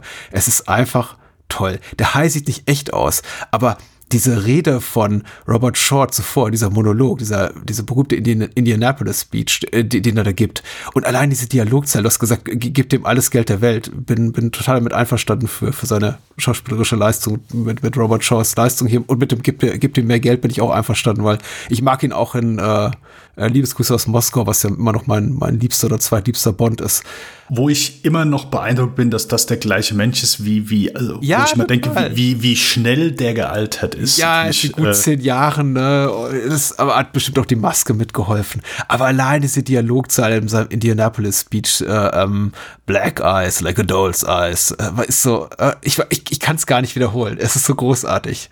Die schwarzen Augen wie Puppenaugen. Und äh, ich empfehle auch jedem Menschen, auch wenn die Menschen mit der deutschen Version, äh, deutschen Synchronisation aufgewachsen sind, die auch ganz, ganz fabulös ist, mhm. sich das auch mal im Original anzugucken. Robert Shaw ist so gut einfach. Wie er jede Dialogzeile auf, auflädt, es ist super gruselig einfach. Oder eine von seinen Shanties anstimmt, ist auch ja. schön, wo ich immer mehr Gefallen dran habe. Ich, ich muss sagen, ich habe ja echt wirklich ich glaube, 10, 15 Jahre exklusiv mit der deutschsprachigen Fassung gelebt, mhm. auch weil einfach mir die englischsprachige Fassung eine Zeit lang einfach nicht verfügbar war, weil es eben da noch nicht überall DVDs gab oder ich mir irgendwie britische Import-Tapes da, da bestellen konnte. Aber ich finde die englischsprachige Fassung ist mittlerweile mittlerweile meine meine ähm, äh, Leib- und Magenfassung geworden, weil einfach viele Sachen nicht so gut sind in der Übersetzung. Ich glaube, ich meine mich da erinnern zu können, also ich, das zumindest ist auch ein Film, den ich in, in auf jedem Medium besessen habe. 4K noch nicht, aber da steht er auch noch an. Ähm, das zumindest bei der jetzt aktuellen Blu-ray-Veröffentlichung ist, glaube ich, eine antideutsche Synchro gewesen. Ach nicht ja. bei Roy Scheider. Ich, also ich bin mir nicht mehr sicher. Ich habe den damals, als ich die Blu-ray neu bekommen habe, habe ich ein paar Freunden geschaut und meinte da, okay, ich glaube, Roy Scheider ist hier nochmal neu vertont worden. Es gab eine HD-Veröffentlichung vor einigen Jahren, da war der Sturm der, der, das, äh, da war das Entsetzen, glaube ich, auch groß bei den richtigen Hardcore-Fans, weil sie die Tonspur überarbeitet hatten und eben so ein paar stereoskopische Soundeffekte hinzugefügt hatten und eben auch hier und da einfach, einfach Soundeffekte hinzugefügt hatten, die auf der Originaltonspur nicht vorhanden waren. Und ich glaube, mittlerweile gibt's auch wieder HD-Veröffentlichungen, zumindest auf auf Blu-ray und den, ich glaube, die UHD-Fassung auch, die dann die originale Tonspur enthält. Also klar, digital überarbeitet, aber eben nicht verändert. Und da kriege ich mhm. ja auch immer das Grausen. Also gerade das, das, das, Nackte, gerade wenn es so wirklich legendäre Hollywood-Stoffe sind oder legendäre Filme überhaupt, die man so verinnerlicht hat, wenn ich mhm. dann plötzlich irgendwas höre, was vorher nicht da war. Nein, also du hast eben noch mal kurz Struktur äh, angesprochen. Das ist halt auch so eine Sache. Im Grunde, also äh, ich denke immer, sie gehen früher äh, aufs Schiff, mhm. aber der Film geht, ich glaube, Stunde. Nach einer guten Stunde, ja. Ja, Stunde, zehn Minuten äh, ist es, glaube ich, dass sie, dass sie aufs Schiff gehen. Und ich denke mir, ist, keine Ahnung, der, der, Film spielt eine halbe Stunde äh, bei Amity und ja, der Rest ist, äh, ist auf dem Schiff. Aber nein, es ist wirklich, der Großteil ist der in, in dem kleinen Dörfchen am Ufer und knappe 40 Minuten sind, sind nur auf dem Schiff. Jetzt, äh, ich habe mal eine Frage an dich. Mhm. Wie sehr findest du, dass der Bürgermeister hier ein schlechter Mensch ist? also meine äh, Perspektive hat sich da mittlerweile so ein bisschen geändert. Ich sage nicht, dass, also ich sage jetzt nicht, ja, der ist das, der Herz des Films, nein, aber auch wenn seine Beweggründe natürlich nicht gut sind, aber ich glaube, dass er trotzdem versucht, darauf hinzuweisen, ey, das hier mache ich nicht jetzt unbedingt für mich, sondern eben für die Gemeinschaft. Die verdienen damit ihr Geld. Wir sind davon, wir sind äh, Menschen, die sind, wir leben davon. So, wenn, wenn uns das Sommergeschäft wegbricht, dann sind vielen Unternehmern ähm, geht es nicht gut danach. Die, die, äh, der Lebensunterhalt steht da so ein bisschen auf dem Spiel. So habe ich das mittlerweile so für mich so ein bisschen interpretiert, weswegen ich zumindest ein gewisses, äh, ich versuche das vorsichtig zu formulieren, Grundmaß an Verständnis an seiner Ansicht habe. Natürlich mhm. ist es ab einem gewissen Punkt dann nicht mehr schlau und er ist ja dann auch so weit, dass er sagt, okay, ja gut, hey, hier, ich unterschreibe das jetzt hier, hol Quint und äh, genau, äh, bringt das, bringt das Ding zur Strecke. Aber ich musste halt noch mal dran denken, als äh, dieses schlechte Ghostbusters äh, Remake kam vor ein paar Jahren und dort, ich weiß nicht, ob du den gesehen hast, aber äh, Andy Garcia äh, war da drin, der Bürgermeister, und da war immer so ein Gag, vergleich mich nie mit dem Bürgermeister von der Weiße Hai, vergleich mich nie mit dem Bürgermeister von der Weiße Hai. Dann denke ich, okay, gut, ich, äh, ein guter Grund, nochmal der Weiße Hai zu gucken. Und dann äh, war das so der Beweggrund, und dann habe ich gesagt, okay, ich, äh, zumindest kann ich, ist er nicht so komplett Cartoon-böse. Etwas, was wir ja. jetzt, keine Ahnung, wir haben jetzt zumindest in, äh, in, in Dulo oder zumindest Schule Express, wir haben immer so ein paar Aspekte hervorgerufen oder zumindest aufmerksam gemacht, dass wir äh, überraschend, dass die nicht so komplett einseitig oder sehr cartoonisch dargestellt werden, wie vielleicht äh, andere Filmvorbilder oder, oder andere äh, Vertreter des Genres das gemacht haben. Und äh, ich habe das Gefühl, das ist auch hier einmal wieder der Fall. Ja, ja, ja. Auch ja. Quint ist vielleicht so die cartoonig oder klischeebehafteste Figur, weil er einfach sehr over the top gespielt wird und natürlich er sehr, ein sehr eindrucksvolle Art hat zu sprechen und, und äh, seine Dialoge vorzuweisen und äh, das funktioniert natürlich auch sehr gut, aber äh, das ist erneut wieder so eine Sache, wo, wo ich denke, wo ähm, eine, eine gewisse Nuance innerhalb von manchen äh, Personen da ist, die man vielleicht in, innerhalb des Films nicht vermuten oder zumindest nicht, nicht so drauf achtet. Oder keine Ahnung. Es ist halt immer so als Gag. Ja, gut, der Bürgermeister ja, von, von Jaws ist halt der Böse. Weil der halt die Leute weiter schwimmen lässt. Ja, ich glaube, passt für mich alles zu dem, was du auch über die, die, die, die Spielzeit des Films oder seine, seine Gewichtung der Szene auf dem Boot und in Amity äh, gesagt hast, äh, auch über die Art und Weise, wie hier so bestimmte Charakterzüge, wie zum Beispiel hier das, äh, die Angst von Brody vor dem Wasser, wie das gehandhabt wird, dass es eben nicht zu einem großen Trauber hochstilisiert wird, dass jetzt irgendwie unser Held überwinden muss, sondern eben auch quasi nur so im Hintergrund mit, mitplätschert. Nicht mal mitschwimmt, sondern irgendwie nur so dahin hinplätschert und ein, zwei Mal zur Sprache kommt, ohne wirklich so den Raum einzunehmen. Aber es sorgt eben für, für zusätzliche Spannung. Und äh, will einfach heißen, man guckt, glaube ich, auf viele auf die Figurenzeichnung von Jaws und auf die, auf, auf die Story und hat davon am Ende völlig fal falschen Eindruck, weil man deren Gewichtung oder deren Handhabung an, anders wahrnimmt, rückblickend, als sie tatsächlich da war. Ich nehme es genauso wahr mit dem Bürgermeister, das, was du beschreibst. Der Typ ist ein gewählter Vertreter des Volkes. Er handelt im Interesse der Mehrheit der Bevölkerung dieses Küstenorts. Punkt. Er ist nicht karikaturesk überzeichnet. Er ist kein Idiot. Er trifft eine, auch das ist, hast du vollkommen gut auf den Buch gemacht. Er, er trifft eine politisch-wirtschaftliche, unter politisch-wirtschaftlichen Aspekten völlig nachvollziehbare Entscheidung. Die die, und es fällt ihm auch nicht leicht. Er geht da niemals, ähm, äh, schreitet er da durch die Menge und, und, und sagt, ach, ist irgendwie alles Blödsinn. Er nimmt das erste sich ihm bietende Ereignis zum Anlass, nämlich die Gefangennahme und die Erlegung eben dieses Hais, der dann irgendwie an Land gezogen wird und da irgendwie aufgeschlitzt wird, äh, er nimmt das eben zum Anlass zu sagen, so, okay, Gefahr gebannt, ohne wirklich selber dran zu glauben, äh, wir machen das ganze Ding wieder auf, weil er eben denkt, hm, im Zweifelsfall, was könnte mir passieren? We wägt das ab, äh, was könnte mir passieren? So ist der äh, Sheriff eben sau sauer auf mich, aber der ist eh keine etablierte Figur eben in dieser, in dieser Community und äh, wenn eben nichts passiert, sind die paar tausend Leute, die da eben wohnen, sauer auf mich und die werden mich nie wieder wählen. Und das hat ein, klar ist das scheiß opportunistisch, aber es mhm. ist nicht, nicht dumm und es ist auch nicht verlogen. Es ist eben das, was für ihn karrieretechnisch das Beste ist und es ist zum anderen eben das, von dem er glaubt und ich glaube, er ist davon überzeugt, für die Stadt eben auch das Beste ist in dem Moment. Und äh, du hast ja recht, dass man das jetzt irgendwie mittlerweile auch so verkürzt äh, und, und ihn quasi so als, als Gagfigur auch heranzieht oder als wandelnden Gag für jemanden, der einfach konsequent falsche Entscheidungen trifft.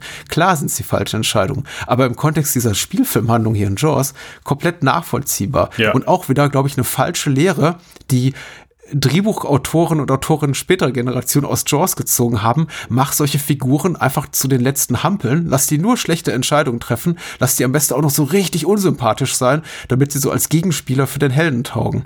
Oder für unsere Protagonisten und Protagonistin, wie auch immer, mit, mit, mit denen wir mitfiebern.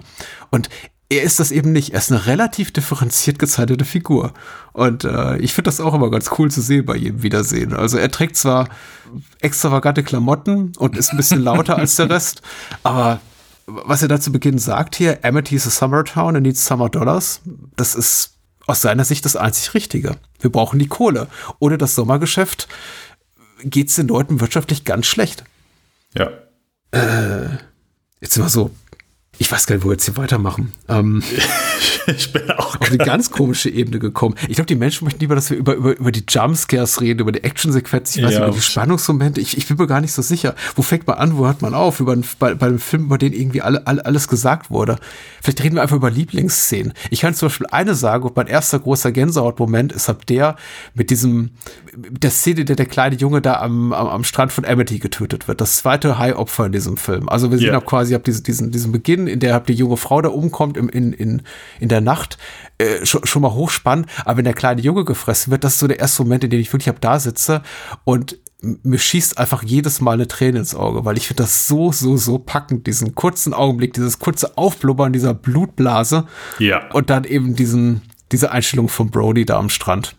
Und vor allen Dingen, das hat auch bei mir so äh, natürlich so vernarrt, weil erstmal hier, äh, das ist das erste, also das erste Opfer ist ein, äh, ein junges Mädchen, aber das zweite Opfer ist ein, ein kleines Kind. Ja. Das ist, äh, genau, hat, hat Spielberg dann wahrscheinlich auch, äh, auch nicht mehr so häufig danach gemacht. Also es sieht man natürlich nicht mehr so häufig, so diese Kaltblütigkeit in modernen Blockbustern, dass man hier äh, sieht, wie ein Kind blutigst äh, getötet wird. Aber für mich war das immer, ich habe immer versucht einzuschätzen, wie nah kann ein Hai an den Strand kommen. Jedes Mal, wir waren mit den, ich war mit meinen Eltern im Urlaub, ich war am Wasser, ich habe gesagt, hier, wenn es über meine Knie, über meine Knie geht, ist schon, ist schon weit genug. Ich wette, so weit kann der kommen. Ich wette, so weit kann der kommen. Okay, also immer, immer Ausschau halten, immer Ausschau halten. Ja, da, aber äh, das hat sich bei mir auch so reingebrannt. Das, was mich bei mir am, am meisten wirklich festgesetzt hat, weil es einfach, weil das Wasser dort wesentlich dunkler war, ist da, wo ähm, Brodys Sohn äh, auf diesem in dieser Bucht ist, äh, das Boot ja. einmal umkippt und dann dieser andere Typ ankommt, hey, seid ihr in Ordnung? Und dann wird er ebenfalls gekentert, beziehungsweise sein Boot wird gekentert und der Hai kommt einmal und zieht ihn runter. Und es ist noch nicht mal, da, da gibt es ja diese Einstellung, wo, ähm, das muss ich gerade überlegen, so oft gesehen, entweder ist der Arm oder das Bein, was von ihm blutig auf den äh, Meeresboden fällt. Äh, ein, ein Gliedmaß von ihm. Aber einfach dieses Bild, wie dieses Ungetüm unter Wasser ist. Dieses, dieses Gefühl einfach. Und das in dieser Einstellung. Wir sehen es ja nur in zwei Einstellungen. Einmal ist er am Schreien, er wird runtergezogen und dann ein weiteres Mal siehst du, wie er unterm Wasser ankommt und an, an seine Füße geht. Ähm, und die Kamera ist so von oben. Du siehst einfach nur unter dieses Wasser und dieses dunkle Wasser und das Einzige, was du unter diesem Wasser siehst, ist dieser Hai.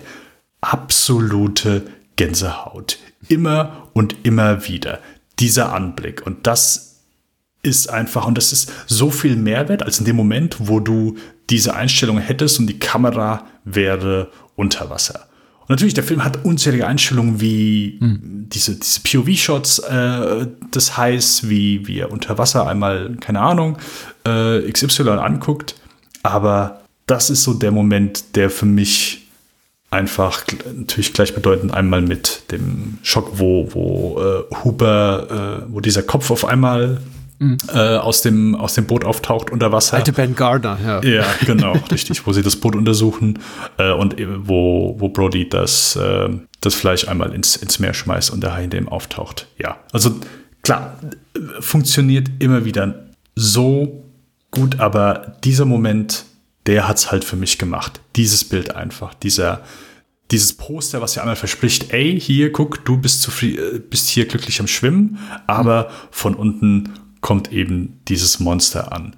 Und dieses Bild finde ich, das ist für mich am unheimlichsten und das, was sich bei mir festgesetzt hat, wo dieser Typ aus diesem roten Ruderboot einmal geworfen wird und der Hai unter ihm ist. Ja. Und das ist, ich habe, diese Angst hat sich am meisten bekannt gemacht, sorry. Äh, ich war 15, 16, habe ich mal mit Windsurfen angefahren. Und wir waren äh, mit einer bekannten Familie, wo ich mit einem Freund, wir sind, äh, war auch Windsurfen, wir waren in Holland und es gab so einen See, der war wohl äh, recht bekannt dafür, dass da, hey, das sind viele Windsurfer. Und wir sind eben dorthin und wir, also wir haben beide gerne dabei Hai geguckt und wir konnten es nicht glauben, weil das war, das war so das Einzige, was mich so ein bisschen am Windsurfen immer gehindert hat. Das war die Angst vor dem offenen Wasser. Und dieser See, ich lüge nicht, war so dicht bewachsen mit Grünzeug, so dicht bewachsen.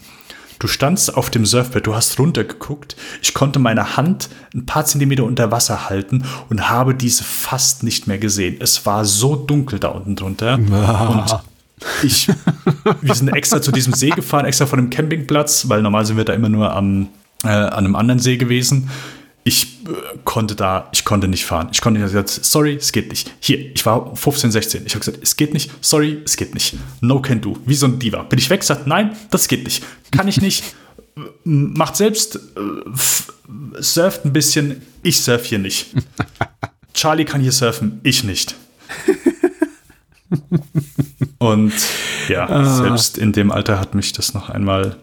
Ja, Es ist aber auch schlimm. Und vor allem tatsächlich, es ist ja diese, dieses durchaus größeres Erstaunen da mutmaßlich seitens, also nicht nur meinerseits, sondern auch des gesamten Publikums, das eben Jaws guckt, wenn der Hai eben so nah am Strand unterwegs ist. Du hast es ja auch bereits erwähnt. Und dann, als ob der Film eben weiß um unsere Angst, kommt dann eben später auch noch äh, Hooper rein in diesen Film und sagt so, ja, ja, doch, das ist doch, die, die meisten Hai-Attacken finden übrigens irgendwie zehn Meter irgendwie vom, vom Strand weg entfernt statt. Und ich denke, uh, das, ich, ich weiß gar, äh, danke für die Info, aber ich, vielleicht hätte ich das gar nicht wissen wollen.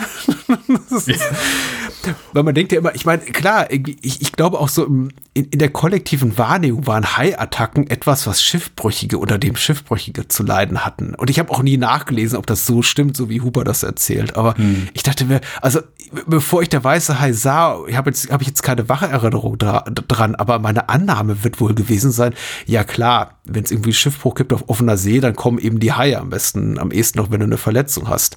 Aber es wird eben immer und immer wieder darauf herumgeritten, dass, nee, nee, das kann dir auch am Strand passieren. Und übrigens, wenn du nur einen Tropfen Blut verlierst, dann schnuppert das der Hai auf eine Meile Entfernung. Und ich denke, oh. also die, die, der Film schürt auch diese Angst unglaublich gut. Und hm, ist auch noch beängstigender, weil er eben auch diesen ganzen Mordopfer, das sind nicht alles einfach nur irgendwelche Leute, die du, gut, du kennst die meisten Hai-Opfer in diesem Film nicht wirklich innig, die verschwinden eben einfach, nachdem du einen kurzen Blick auf sie geworfen hast. Aber du siehst eben, da hängen Familien dran, da hängen Leute dran, die eben zurückbleiben. Die Eltern von Alex, dem kleinen Jungen, der getötet wird, wir lernen Alex nicht kennen, aber seine Eltern, die stehen da eben plötzlich da in Trauerflor und heulenderweise da am Steg. Und ich denke mir, shit, ein anderer Film, also du hast ja gesagt, der Film ist ja auch teilweise irgendwie fast sadistisch in, in solchen Momenten. Andere Filme würden das nicht tun. Die würden sowas für, für, für einen Suspense gefüllten Action-Moment ausspielen, vielleicht auch sogar für einen Gag. Und dann würde der, der, der, der Typ, der, der kleine Junge wahrscheinlich nie mehr erwähnt. Oder es würde nur mhm. gesagt, hey, wir müssen den, den kleinen Jungen äh, retten. Aber der kriegt einen Namen. Und das erste Mordopfer, die junge Frau, die kriegt einen Namen. Und äh, der Olle Ben Gardner, dessen, dessen Kopf da unten aus dem Schiffswrack rausschwimmt, der kriegt einen Namen. Und den mhm. sehen wir auch einmal vorher. Also die sind irgendwie alle da, die sind Teil dieser, dieser kleinen Dorf-Community dort. Und das ist halt irgendwie auch so, das macht eben auch schwer, das alles so abzutun, als, ach, das rauscht eben an mir vorbei, wie The Mac. The Mac rauscht mhm. mutmaßlich an dir vorbei. Du gehst da raus mhm. und denkst dir, ja, Jason Statham war ganz cool, aber ich kann mich außer ihn an keine andere der Figuren erinnern. Und aus diesem Film gehst du raus, denkst dir, ach, also ich zumindest irgendwie, das, es tut mir richtig leid für diese Dorfgemeinschaft, weil selbst auch wenn die ihr, ihr Trauma in Form dieses Heiß bezwungen haben und der jetzt tot ist, die sind doch alle geschädigt für den Rest ihrer, ihrer Leben. Ja, also es vor ist so, Dingen, äh, ja. genau, so vermeintlich harmonisch, wie der Hooper und Quint an äh, Richtung Land paddeln mit so, naja, in welche Richtung geht's? Ach, wir kommen schon irgendwie an. Aber ich denke mir, wenn der Abspann läuft und wir sehen ab diesem Menschen deren Strand dort, dann denke ich mir, okay, das war's doch jetzt. Für, gut, dafür muss ich auch die Sequels ignorieren, aber wenn ich jetzt nur diesen einen Film hätte, würde ich immer auch sagen, das war's doch jetzt für dieses Dorf, für diesen Ort und für die Menschen darin. Ja, um nochmal auf das zurückzukommen, genau, also äh, PR-mäßig hat Amityville hier die nächsten Jahre äh, aufzubauen. außer als Touristenort. Ah. Nein, also klar, es ist schwierig, dem, dem noch sonst irgendetwas Neues abzugewinnen, weil er einfach keine Ahnung. Ja, also, es, es wäre es, es wär wirklich interessant, mal jemanden, weil ich habe wirklich noch, also es gibt ja trotzdem eine Menge beliebter Filme, die hm. einen großen Fankreis um sich herum geschürt haben und zumindest einen, einen großen, nicht viele negative Stimmen kennen. Jaws, ja. ich, habe, ich habe wirklich bisher noch keine Person in meinem Leben getroffen, die diesen Film nicht mag. Und das, so, äh, so einen hätten wir, glaube ich, finden müssen. Selbst ich bin sogar meine Letterboxd-Bubble äh, durchgegangen und ich glaube, es, das Schlechteste sind vier Sterne. oh nee, hier habe ich zumindest einen mit, äh, mit dreieinhalb. Ja. Aber. ich glaube, weil man irgendwie auch, selbst wenn man dem Stoff äh, und seinen Schauspielern und der Inszenierung nicht viel abgewinnen kann, doch denke ich, anerkennen muss, dass er eben einfach maßgeblich war für das, wie äh, vor allem sehr actionlastige Tentpole-Filme in Hollywood zumindest für Jahre beziehungsweise Jahrzehnte sogar funktionierten und dass der Film da eben maßgeblichen Einfluss hatte. Und ich glaube, das muss man einfach anerkennen, diese Leistung.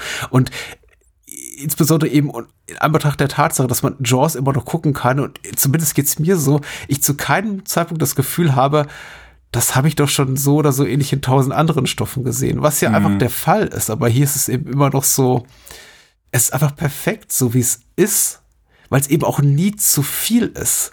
Wie Brody gezeichnet ist, genau diese Phobie vor Wasser oder dass er auch diese Überängstlichkeit hat mit seinen Kindern. Das sind eben so winzige Momente, die ploppen so aus, so am Anfang, dass er auch sagt, oh, du hast ihn die Hand, sagt er zu seinem Sohn, an der Schaukel verletzt. Ähm, hier, die, die, was sagt er zu seiner Frau Ellen, die, die, die Schaukel ist eine Todesfalle oder sowas Art. Und es sind einfach so, so, so kleine Einsprengsel, wo einfach, einfach ein, ein Charakter, eine Figur formvollendet gezeichnet wird, ohne ja. dass wir jemals, ohne dass er jemals einen Monolog halten muss mit so, ah, damals, ich bin da irgendwie, übrigens meine Angst vor Wasser, das hängt damit zusammen, dass ich, oh, bla, bla, bla. Nein, mhm, der, mhm. der ist einfach Familienvater, du merkst so richtig, der war irgendwie mal wahrscheinlich Großstadtkopf, der ist aus New York, wird gesagt, dann hat er Kinder bekommen und plötzlich hat er sich gemerkt, oh shit, ist nicht so cool hier mit Kindern in New York und irgendwie Daddy ist ein Cop irgendwie und, und geht jeden Abend raus und, und läuft Gefahr, umgebracht zu werden. Ich gehe mal lieber nach Amity. Und du weißt ganz genau, woher der Typ kommt. Und es ist, wär, in, in jedem anderen Film wäre das viel, viel plakativer. Auch weil vielleicht der Schauspieler sagen würde oder die Schauspielerin, ich brauche noch einen Moment, wo ich so richtig glänzen kann. Aber hier nicht. Hier sind alle sehr uneitel und total im Dienste der Story und ihrer Figuren. Und ach, ich kann Let's labern bis ans Tagesende, sorry. Es ist ja immer schwer, glaube ich, so zu vorab einzuschätzen. Natürlich weißt du vorher nicht, ich hasse immer diese Frage bei so PR-Interviews oder keine Ahnung, wenn, wenn irgendwie Schauspieler oder Regisseure wie viele Jahre nach so einem Hit gefragt werden, hey, wusstest du denn schon damals, dass es so ein großer Erfolg wird? Also, was für eine Schwachsinnsfrage. Also, wenn das irgendwie jeder wüsste, dann würde jeder natürlich nur die Erfolge sich rauspicken und wird das, also, keine Ahnung, ich hasse diese Frage. Aber Spielberg hat sich trotzdem die Frage gestellt, ey, wird das hier ein großer Kastenerfolg? Und beim Testscreening, bei irgendeiner High-Attacke, ist ein Typ plötzlich aufgestanden, rausgerannt, hat gekotzt. Spielberg dachte, oh, okay, gut, das war's. Und sobald der Typ fertig mit Kotzen war, ist er sofort wieder reingerannt. Und der Spielberg dachte, okay, es ist ein Hit. auch, schön für so die, äh, auch schön für die Mitarbeitenden im Kino. Ja, durchaus, durchaus. Ähm, ja, und äh. das ist, äh, genau, sehr schön bezeichnend für. Ich finde es manchmal so ein bisschen schade, aber das ist ja tatsächlich etwas, was sich von der Veröffentlichung bis zum heutigen Tag zieht, dass der Marketingrummel um der weiße Hai einfach den Film selber manchmal sogar zu überschatten droht. Das ist ja tatsächlich auch für bis heute für Universal einfach eine unglaublich lukrative Marke. Shirts hängen im H&M, es, es, es gibt irgendwie Comics und Bücher und Videospiele. Es gibt alles Mögliche dazu. Auf jedem blöden Kalender, den Universal rausgibt oder die besten Filme aller Zeiten und irgendwie Fanbooks und was weiß ich, ist irgendwie der weiße Hai drin. Und ich glaube, was Spielberg heute doch an Tantier mit dem Film verdient, das ist, finanziert ihm wahrscheinlich irgendwie drei Häuser allein jedes Jahr es ist einfach, der, der Rummel ist riesig und so war es ja eben auch damals schon. Das war irgendwie ein riesiger Bestseller, die Marketingkampagne war unfassbar groß, die Leute sind auch mhm. reingeströmt, äh, teilweise, weil sie damals geht man nach den Interviews mit Menschen aus dem Publikum dieser Zeit, weil, weil sie auch das Gefühl hatten, den Film sehen zu müssen, weil es eben so ein, so ein Must-See einfach war, wie, wie ein paar Jahre zuvor, sowas wie der Exorzist. Das muss ich einfach im Kino gesehen haben, ich muss dabei gewesen sein. Und ich finde einfach, trotz all dieses Rummels, interessant, mich auch selber dabei zu beobachten, wie ich all das ausblenden kann, sobald das erste Filmbild läuft und ich dann wieder komplett reingesogen werde ins Jahr 1975 oder in meine Erinnerung an, an meine Kindheitstage, als ich den Film zum mhm. ersten Mal sah und mich davor gegruselt habe und das alles so ausblenden kann.